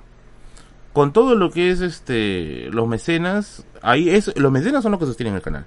Es justo de O sea, si tú te vas a meter a YouTube por temas de plata, olvídate. O sea, no no vas a no vas a te vas a ir bien triste. Porque no es tan fácil vivir de eso, ¿no? En mi caso, yo tengo quizás un poco la gran ventaja de tener comunidad, pero tampoco es tan sencillo sacar comunidad. Miren, por ejemplo, ustedes han visto hoy día de hoy el el video, a ver, ¿cuánto está el video? Creo que el video que colgado de hoy tiene 5000 vistas. Esos 5000 deben ser 4 dólares. Está en 5237. Clasificación 4 de 10. Ya, eso deben ser 5 dólares, 6 dólares. No, mucho 6 dólares, debe ser 5. Ya, pues 5 dólares, no, pues, con eso no pago ni el internet, pues, que estoy usando para esto. Entonces, yo supongo que a de ciencia se le, se le fue, pues, así, ¿no? O sea, le habrá visto que no le salía rentable. Y es cierto, o sea, esto termina siendo un trabajo, ¿no? Eso termina siendo un trabajo finalmente, ¿no? Eh...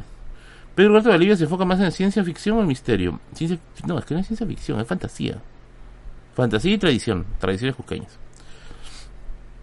Ah, eso tampoco, sí, es así. no, no te paga mucho. No te paga mucho. Por eso, si yo solamente viviera de la monetización, eh, de la monetización este, de los videos, puta, hace rato habría cerrado la biblioteca de Merlín, ya no me salía cuenta ya. Lo que lo hace crecer o lo hace caminar son los mecenas, son los miembros del canal que se suscriben cada mes y son los patrocinios. Esos son los que sostienen el canal. Si por A perdiera todo eso, o sea, ya el canal no tiene sentido. Ya sencillamente ya no me sale a cuenta hacer videos. Más lo que me generaría un gasto que otra cosa. Y ahí sí, pues con el dolor de mi corazón tendría que ser, bueno amigos, hasta aquí quedamos, muchas gracias. Espero que la siguiente persona le vaya mejor. Gracias, pum no es tan rentable que digamos. Pero al menos por ahora sí, o sea, me, me sirve, ¿no? O sea, me sirve, me ayuda y puedo seguir generando generando contenido. Ah, el conductor de ciencia es super amigo del Ah, Carlos Levin, ¿qué tal? Bienvenido, hermano, bienvenido. El, gran músico del canal. De vuelta a las aulas, no. Quizá me dedicaría a otras cosas. ¿no? Yo creo que ya acabé mi etapa. Pero, como les digo, o sea, allá hace un par de, hace un par de, de meses, hace un par, perdón, hace un año, yo decidí cambiar ya las políticas del canal, ¿no? Hay gente de mierda que no te entiende. Hay gente que te dice, oh, ya le gustó la plata, ahora todo tiene, ahora todo le pone publicidad. Puta, es que ese es algo contra lo que yo también he luchado bastante, ¿ya? Hay una suerte de, de no sé qué, quién se le habrá ocurrido, ¿ya? De pensar de que el artista o el intelectual tiene que hacer todo gratis porque es amor por la cultura, ¿no? Manos, la cultura, la cultura necesita sí o sí de recursos. Que tú crees que una persona todo el día va a estar investigando que no come, no tiene gastos, no tiene cosas pendientes. No. Y yo conozco gente que tiene esa lógica bien medio, medio, medio cojuda. No, que por, por cultura deberían hacerlo. Que deberían soltar todos los libros por temas culturales.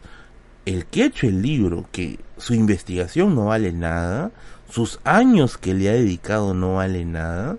Yo antes tenía esa idea, debo decirlo, ¿ya? Ese tipo de ideas. Después ya me di cuenta, cuando yo empecé a trabajar quizá un poco más con los escritores, me di cuenta que no. O sea, ese idealismo es tóxico. Claro, la cultura debe ser libre, pero debe tener parámetros que permitan esa libertad. ¿No? Debe existir los parámetros que permitan eh, eh, ese tipo de libertad, ¿no? Por ejemplo, cuando yo abrí la sección de miembros del canal, y un montón de huevones salieron a joder, De que, ah, ya está privatizando su conocimiento, que esto, que el otro, que pensé que lo hacía de corazón. Si uno lo hiciera de corazón, lo haría una vez o dos veces, mientras no te afecte tus propios recursos. Si ya lo quieres todo el tiempo, ya es ya otra cosa.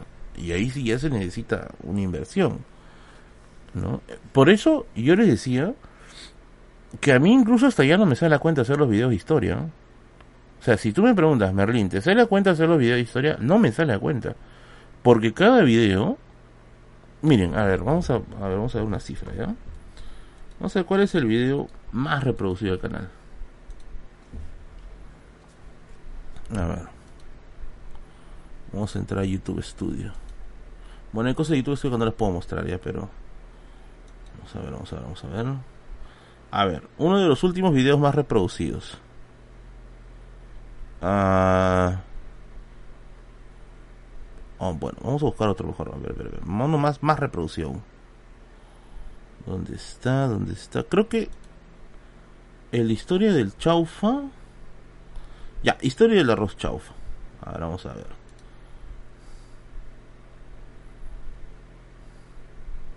Miren, ¿ah? Miren, miren, miren, miren. Acá les voy a mostrar. Ay, ay. Acá está. Miren, para que me crean. Para que me crean. allá. Miren. Historia del arroz chaufa tiene 131 mil vistas. Y es uno de los más vistos del canal. Ha generado 146 dólares. Suena bastante. ¿ya? Pero no es que los ha generado de golpe. Es que los ha generado en todos estos meses.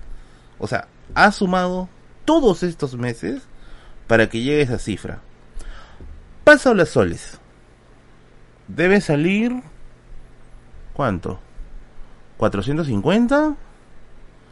Esos 450 se fueron en dos libros. O tres libros. Ya, tres libros. Se fueron en tres libros. Tres libros para hacer un video que queda en 10.000 vistas. Y que va a monetizar mucho menos. Por eso, si yo fuera, a ver, si yo fuera Don Cangrejo, hace rato yo habría hecho, ya no me salen los videos de historia, no me sale a cuenta hacerlos, porque para mí termina siendo, eh, termina siendo este, eh, hasta contraproducente, porque muy aparte de eso, o sea, tengo que gastar electricidad, internet, ¿no? Y todo eso. O sea, por eso, si yo fuera realmente el señor Don Cangrejo, yo ya no habría hecho video historias de tiempo, porque no me sale a cuenta. Y eso estamos viendo el video, el video más reproducido. Ahora imagínate, por ejemplo, el, el, el no sé, este, los, los, los, los videos más chiquitos. Son mínimos. La ganancia es mínima. Si yo viviera solamente eso, sencillamente el canal no, no, no, hace rato hubiera muerto. No. Ahora, ¿qué cosa sucede? Eh, ¿En dónde se gana más? En los streams. Eso es eso ya es prácticamente ya un secreto a voces. Por eso es que todo el mundo se mete a hacer entrevistas, se mete a hacer este, este, cosas que sean polémicas, ¿no? O una de las cosas que también me parece que siempre ha sido bien curioso, ¿no? Hago mi programa de entrevistas, ya, genial. Y en lugar de invitar quizás nuevos talentos, puta, invito, invito a los mismos huevones de televisión, ¿no? O sea, finalmente terminas reproduciendo el ciclo tóxico de la televisión. O sea, eso sale más rentable, muchísimo más rentable. Entonces, eh, como les digo, ¿no? Hacer los videos de historia ya a mí no me sale a cuenta. Yo lo hago ¿por qué? Porque es la esencia del canal. O sea, los videos de historia no me representan eh, una ganancia, pero sí es la esencia del canal. Sí es la esencia del canal. Entonces, este, lo otro, que también me han dicho varias veces, es Merlín. Pero ya no gastes tanto en el tema de los libros, ¿ya? ¿Qué dice Elsa? Sí, los invitados a rotar. Sí, es que son los mismos, Elsa. Y nadie dice nada. Nadie dice nada. Hay como un silencio cómplice. los mismos de televisión los arrastras al podcast. ¿Cuánta vitrina más se necesita para la misma gente que ya, con buena o mala, ya ha hecho reputación? Ya tiene, ya no lo necesita. Pero bueno, jala vistas, pues no, jala monetización. No sé. por ahí bien dicho Merlin, pero entonces saca este saca tus videos ya no con gastos en libros, sino sácalo solamente con PDF. Amigos, si yo hiciera videos solo con PDF, simple y sencillamente los videos pierden calidad. Tampoco quiero decir que los videos son de extrema calidad. Yo, pero yo creo que al menos trato de hacer un trabajo bueno. Si yo hiciera con PDFs, los videos yo creo que perderían bastante calidad. Porque no hay información. O sea, no siempre hay información actualizada. Entonces, eh, es así. ¿no? Es así. Eh, y yo sigo haciendo videos de historia. ¿Por qué? Por el público. Por ustedes. Por mi público. Por el público al cual uno se tiene que deber. Eh, de tratar de hacer algo con calidad. Algo con medianamente eh, calidad. ¿no? Y eso yo lo intento. Yo intento sacar eso. Que no se pierda para que no me gane. Más de una vez incluso lo he pensado. Y digo, ¿y si dejara de hacer videos? ¿Y si solo me dedico al stream? Pero no. Yo creo que no es lo justo. Varios hasta incluso me han sugerido, pero ¿por qué no haces mejor entrevistas? Me dicen. Yo creo que lo haría. Pero, o sea, yo no me imagino la biblioteca de Merlín sin los videos de historia yo creo que la esencia es la biblioteca de Merlin, ¿no? Eh, es los, videos de historia. Lo complementario son los streams, ¿no? Como este, con el que interactuamos, conversamos, y Radio Misterio, que se da los domingos, que es complementario, ¿no? Son como que los soportes económicos del canal, ¿no? Son los soportes que, económicos del canal, ¿no? Eh, y por esos soportes, justamente, hago el contenido histórico, ¿no? y todas las semanas tengo que tratar de que sea variado e interesante. Pero a veces es complicado, pues. Es bien complicado.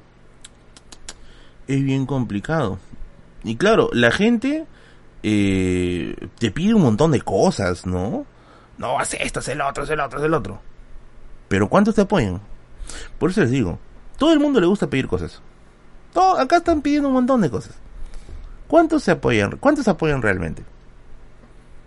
A ver, ya, ya, vamos a, vamos a decir, ay, soy un dotero, ya vamos a, vamos a seguir tu recomendación, ya juega esto, juega el otro. Llega la hora de la hora, nadie te ayuda. Muy pocos te ayudan. Muy poco. Por eso yo he aprendido bastante a seleccionar esas cosas. O sea, yo escucho a algunas personas que yo sí sé que son conscientes de lo que están pidiendo y trato de también de seleccionar otros que yo sé que en cierto modo eh, lo hacen de buena fe, ¿no? Entonces, ese es el, el, tema, ¿no? Quítense de una vez la idea de que difundir la cultura es entregar tu vida al vacío. Eso, eso, eso, está mal. O sea, pensar eso, estás precarizando a una persona que tiene algún tipo de de un vínculo que se está perdiendo. No, no, no, no, no tiene sentido. Y yo cuánta gente he visto, pues no, que es artista, ¿no? Ah, píntame un cuadro. Ya, cuesta tanto. No, pero que no te gusta el arte. Seas pendejo, pero no, no seas payaso. O sea, el arte, la cultura requiere de algún tipo de, de, apoyo, ¿no? Por eso existía el mecenazgo en la época del Renacimiento. Por eso existía ese tipo de, de apoyos, ¿no? Porque es lo que te hace, lo que te hace la, la, la vida más llevadera de hacer esto, ¿no? Entonces, eh, bueno, ¿no? No precaricen eso, no romanticen la vida del artista, la vida del escritor como un hombre o una mujer que simplemente lo hace por pasión. Hay una pasión de por medio, eso es innegable, pero también hay una necesidad. Y como decía un poeta de Villa Salvador, quien lamentablemente ya nos dejó hace tiempo, el gran Petroni, eh, Petroni Rivera Gutiérrez, de aplausos no vivimos. De aplausos no vivimos. Claro, el aplauso te llena, pero te llena emocionalmente. El cuerpo se desgasta, y no solo emocionalmente. Entonces, eh, es parte de... ¿no? Entonces, eh, no romanticen esas cosas. No se no, nos hace mucho daño, hace demasiado daño. Y más aún en una época en la que yo, yo creo, de que las IAS van a terminar matando estas cosas. Muchas gracias Ronnie Barrientos. Yo creo que las IAS van a terminar aniquilando esto. Porque ya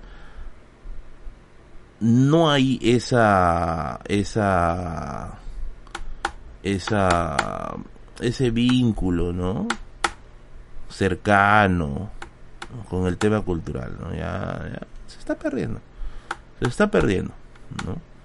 Por ahí quizás aparecerá uno que otro, pero ya cada vez o menos, pues. Ya cada vez o menos, ¿no? Entonces es bien difícil.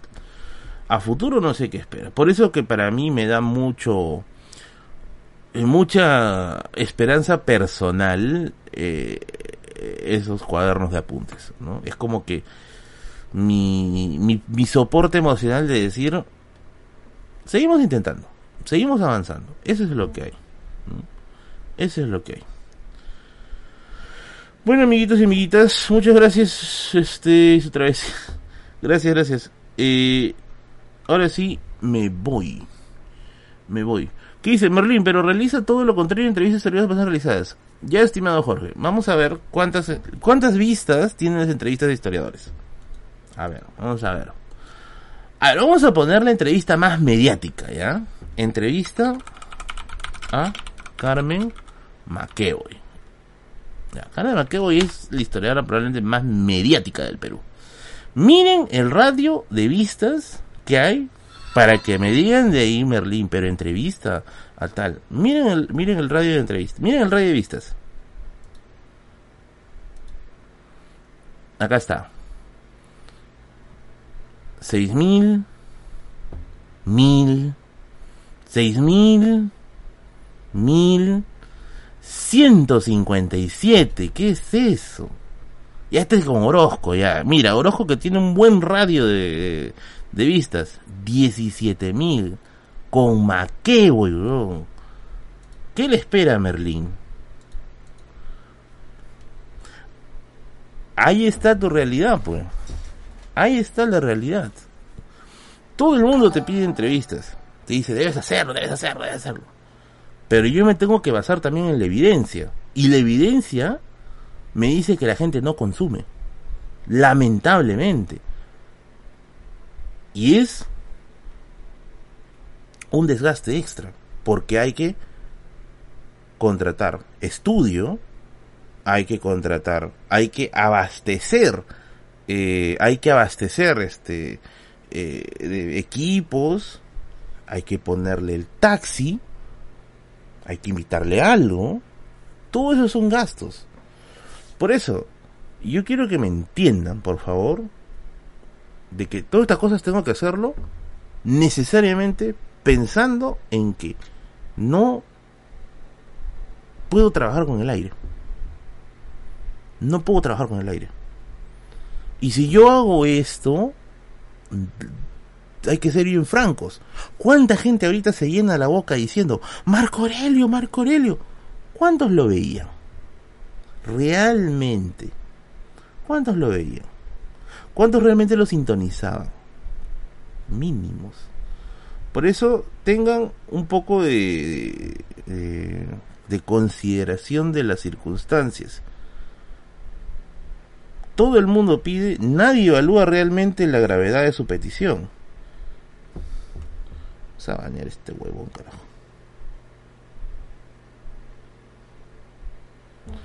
Y miren, ¿ah? Ese, ese es, ese es la entrevista a Carmen McEvoy, la historiadora más mediática del Perú.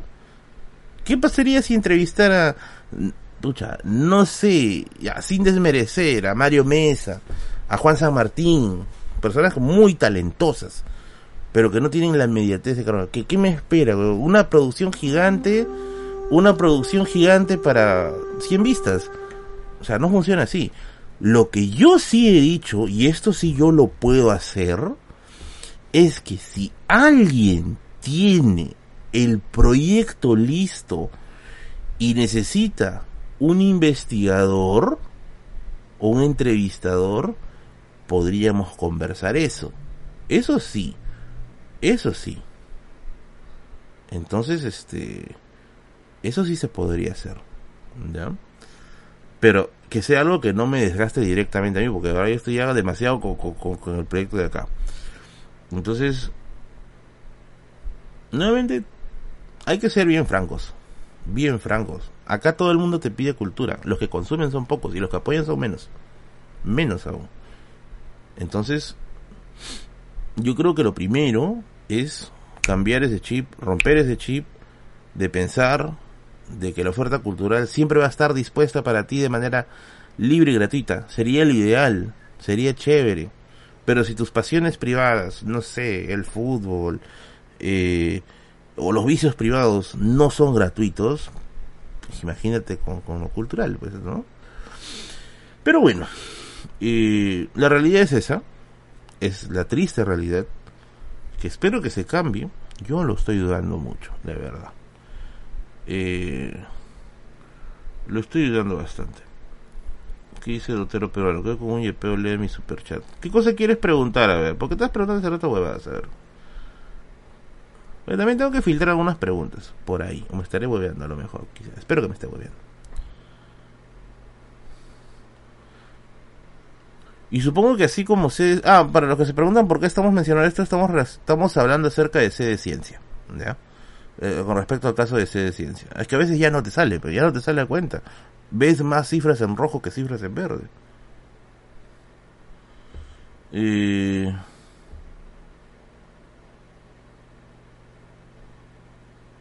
¿Qué dice?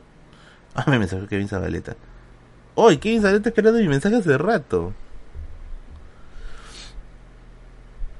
Eres guaquero, dice. Dame de pensar huevada, me preguntan. Merlin, y como teacher, no te valoran como teacher. Puta, ¿cuándo te quieren pagar? 15 soles la hora. Y yo conozco gente, ¿ah? Que se hace los cojudos de ahí, ¿ah? No te pagan, te dicen, no, para otra semana.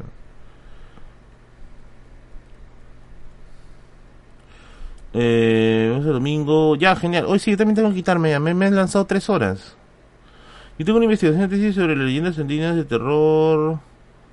Andinas de terror. ¿Tengo un libro que habla del tema? Sí, revisen los videos de Radio Misterio. De todas maneras, César Toro Montalvo es un buen referente. También está la colección de historias del mito de Costa, Sierra y Selva que sacó la Universidad de la Cantuta. También puede ser ese. El diccionario mitológico del Perú también que salió con Editorial Buki. Puede, puede ayudarte por ahí. Por video sobre la cultura chillón. No sé si tendrá muy buena acogida. A ver, vamos a las cifras. De nuevo, a la evidencia. Vamos a ver cuántos videos hay de la cultura chillón.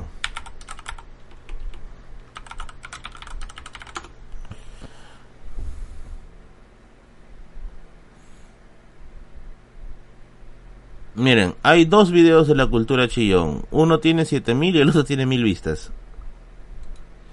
No sé qué tan rentable me salga, porque no tengo libros de la cultura chillón. Tendría que comprar un libro de la cultura chillón. Uno como mínimo. Uno como mínimo.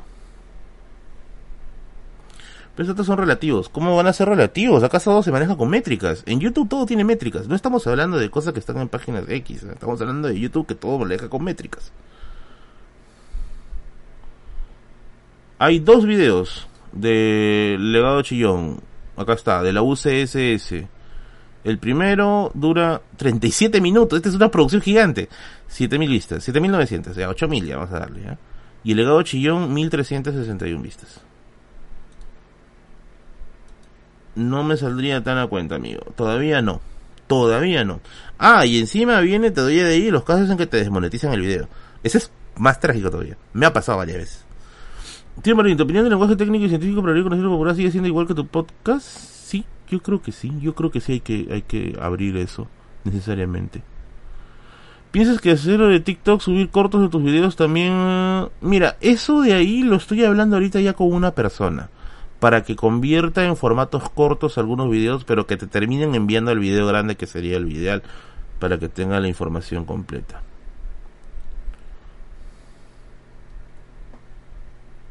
Pero como clickbait pones no seas chillón. No creo que funcione así. Y un video sobre salchipapa pero es un restaurante tipo Caldo Solís.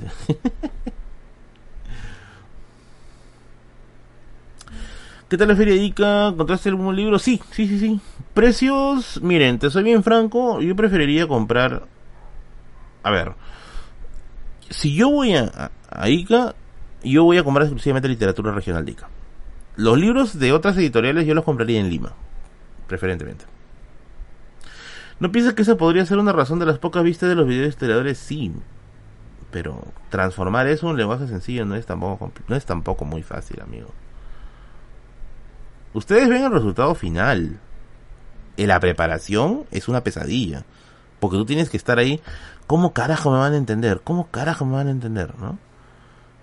Y encima cuando lo resumes, no falta el huevón que viene y dice, pero te olvidaste mencionar eso, dislike el video, pero no mencionaste esto. Y yo, puta madre, idiota de mierda, digo, ¿no? Le pongo la fuente. A veces hasta te pongo el link de la descarga del artículo científico para que ahonde en el tema y viene el cojudo y no, no, pero no mencioné esto, no, no, no cuenta, no cuenta, no cuenta, dislike, dislike por eso. De huevones son. Eh, pero los libros que compras se quedan contigo. Yo creo que no sería pérdida. Además, los buenos videos a veces te hicieron conocer. Eso ya puede hacer stream y te apoyan con donativos. Sí, pero mira la cantidad de videos también que no, no despegan. Pues. O sea, a ver. ¿Cuántos son los videos que han hecho conocidos? Sí, yo, yo lo sé. ¿ah? El video de los reyes. Ese es el que me hizo conocido. El video de las marchas. El video del arroz chaufa. El video del pollo a la brasa esos son los cuatro, los cuatro caballitos de batalla. El resto es nivel estándar. Y si sacamos, ¿cuántos videos tiene la biblioteca Merlin? A ver. A ver, ¿cuánto salió todo? Vamos a ver. A ver, a ver, a ver. Vamos a entrar a YouTube Creator.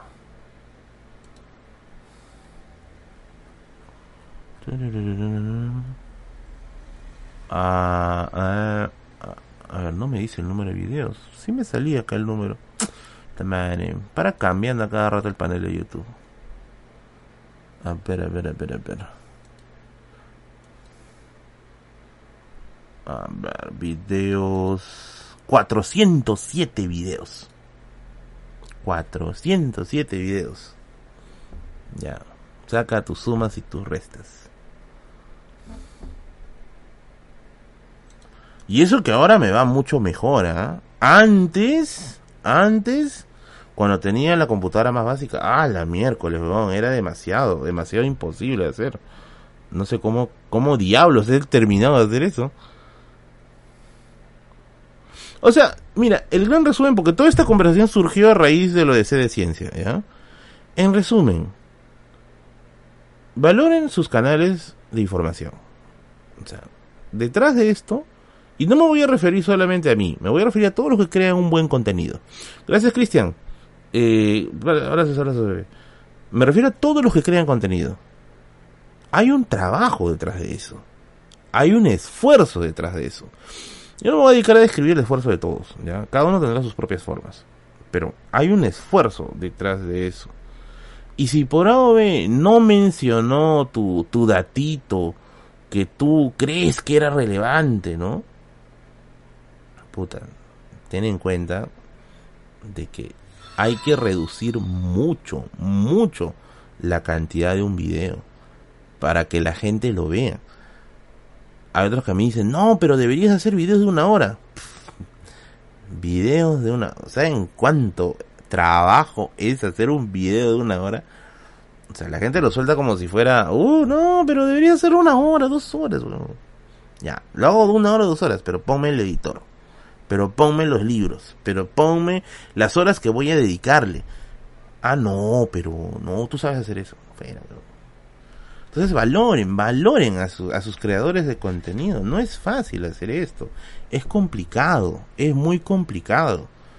Y hacerlo con bibliografía es más complicado aún porque el proceso de, el tiempo del procesamiento de la información es más denso, es mucho más denso. Pero bueno, ya vamos a dejarlo ahí. No vamos a hacer este tanto tanto problema. De verdad, es que a mí me apena a veces cuando escucho, cuando escucho a una persona que o un creador de contenido que se va de YouTube. Y yo lo entiendo, lo entiendo perfectamente por qué se va de YouTube. Porque de verdad hay cosas que tú dices, puta ya, que se queden como están, huevón. Que se queden como están, huevón. Ya eso es su problema. Pero después dices, no, carajo, no, no, no, no. Todavía sigues acá, todavía sigues acá, todavía sigues acá. Por eso, cuando veo a alguien que se retira de YouTube, yo lo entiendo, hermano. Yo lo entiendo. Yo digo, puta, debe haber sido difícil tomar esa decisión. Debe haber sido difícil, pero no incomprensible.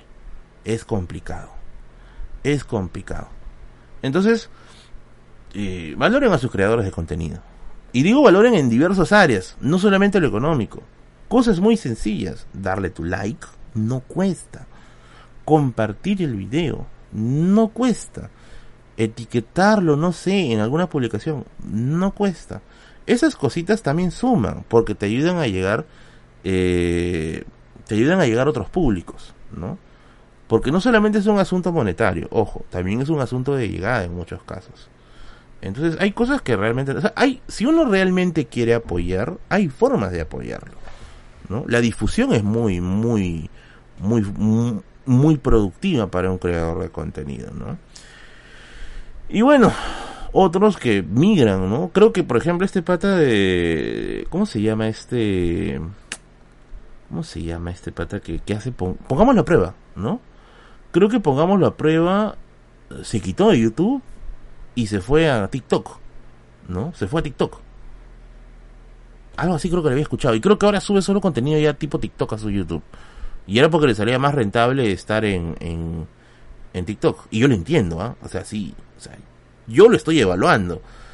yo seriamente lo estoy evaluando. Pero en el formato en cómo me, cómo me han recomendado, pues, ¿no? De hacer cortitos los videos, o sea, recortar un video de YouTube, ¿no? Poner la parte más polémica y luego jalar a YouTube, ¿no? Eh, lo estoy, lo estoy evaluando. Hay una persona a buena hora que me va a ayudar con eso, porque eso es otro trabajo más. Espero reconocérselo. Para tratar, porque si no, wow. Ponte que la biblioteca Moral tiene para un año más y listo, ¿no? Ya ahí quedó, amigos. Quien venga, a la siguiente persona que tenga mucho, mucha suerte, mucho éxito. Pero por ahora está yendo, creo yo, eh, bien, pero nuevamente valoren a sus creadores de contenido. No es fácil entretener, informar o hacer lo que tengas que hacer ante una cámara ya dejó de ser hace mucho tiempo un hobby. Si lo quieres hacer bien, ya dejó de ser un hobby. Hace mucho tiempo. Ya dejó de ser un hobby. Y lo otro, y este es una, un, un consejo a los creadores de contenido que están iniciándose, no tengas miedo de banear. Yo conozco mucha gente que se aguanta de, de, de, banear gente, de eliminar este gente. No tengas miedo de banear. Esa gente no te suma. No te suma. Si hay una persona que simplemente quiere joder, ese es su objetivo. No te suma. Entonces, y aparte también es para mantener un poco más de armonía en el chat, pues, ¿no? Por eso sí, sí le meto su, su ¿no? Y veo, veo después que comentan en otros videos donde me entrevistan, ay, que me baneó, que no aguanta la libertad de expresión. No, es que yo no los baneo por... A ver, banear por libertad de expresión es porque tu comentario ha sido tan lúcido, tan brillante, que me ha... Eh, que me ha perturbado y te he tenido que sacar del camino. Yo baneo por idiotas, yo baneo por eso. O sea, es, es, es un acto de higiene. Entonces, este, no tengas miedo, no tengas miedo. Hay momentos para joder, ¿no? Eh, hay momentos para joder, hay momentos también para conversar tranquilo, ¿no? Entonces, este, es eso. Y, y hay gente que tiene una... Gracias, Estefano. Y hay gente que tiene, pues, como que su... su como que siente que tener un teclado le ha dado mucho poder y, y piensa que puede hacer lo que quiere, ¿no, hermano? Ándate al lugar donde te lo aguanten, ¿no? Aquí no. Aquí no. Aquí de todo. Por eso es que yo tengo en mis redes mucha gente de pensamientos diversos, ¿ah? En Facebook es donde veo a veces más la armonía, ¿no? Hay gente que tengo que es hispanista. Hay gente que tengo que es incaísta. Hay gente que tengo que es de derecha. Hay gente que tengo que es de izquierda. Pero están comulgando, ¿no? se comparten el libro, se, se, se recomiendan una que otra bibliografía, ¿no? Entonces, eso es bonito, eso es bonito, porque finalmente se va dando cuenta, o algo siquiera, de que sí se puede llegar a una convivencia con pensamiento divergente. Sí se puede. Solamente tienes que eliminar a los malos elementos. Porque son esos malos elementos que con su actitud de gorila quiebran todo. Y eso es lo que yo me he planteado. Ah, que se vayan a pataler a otro lado. Que se vayan a patolear a otro lado. ¿No? Que se vayan a hacer su patalero a otro lado. Aquí no nos sirven. Aquí no nos suman. Y lo que no suma, se excreta. Se excreta. Bueno, ahora sí, me retiro. Me pasé más de una hora, caramba. Ha sido un stream bien denso, ¿ah? Hemos hablado primero, creo que el tema de los libros hemos hablado acerca de la de la de los cuadernos del gran Matt luego hemos hablado una anécdota corta y luego y perdón me he hecho mi chanchito y luego hemos hablado acerca de la de la importancia del creador de contenido de la valoración no importancia no la valoración del creador de contenido hay un yape dice a ver vamos a checar perdón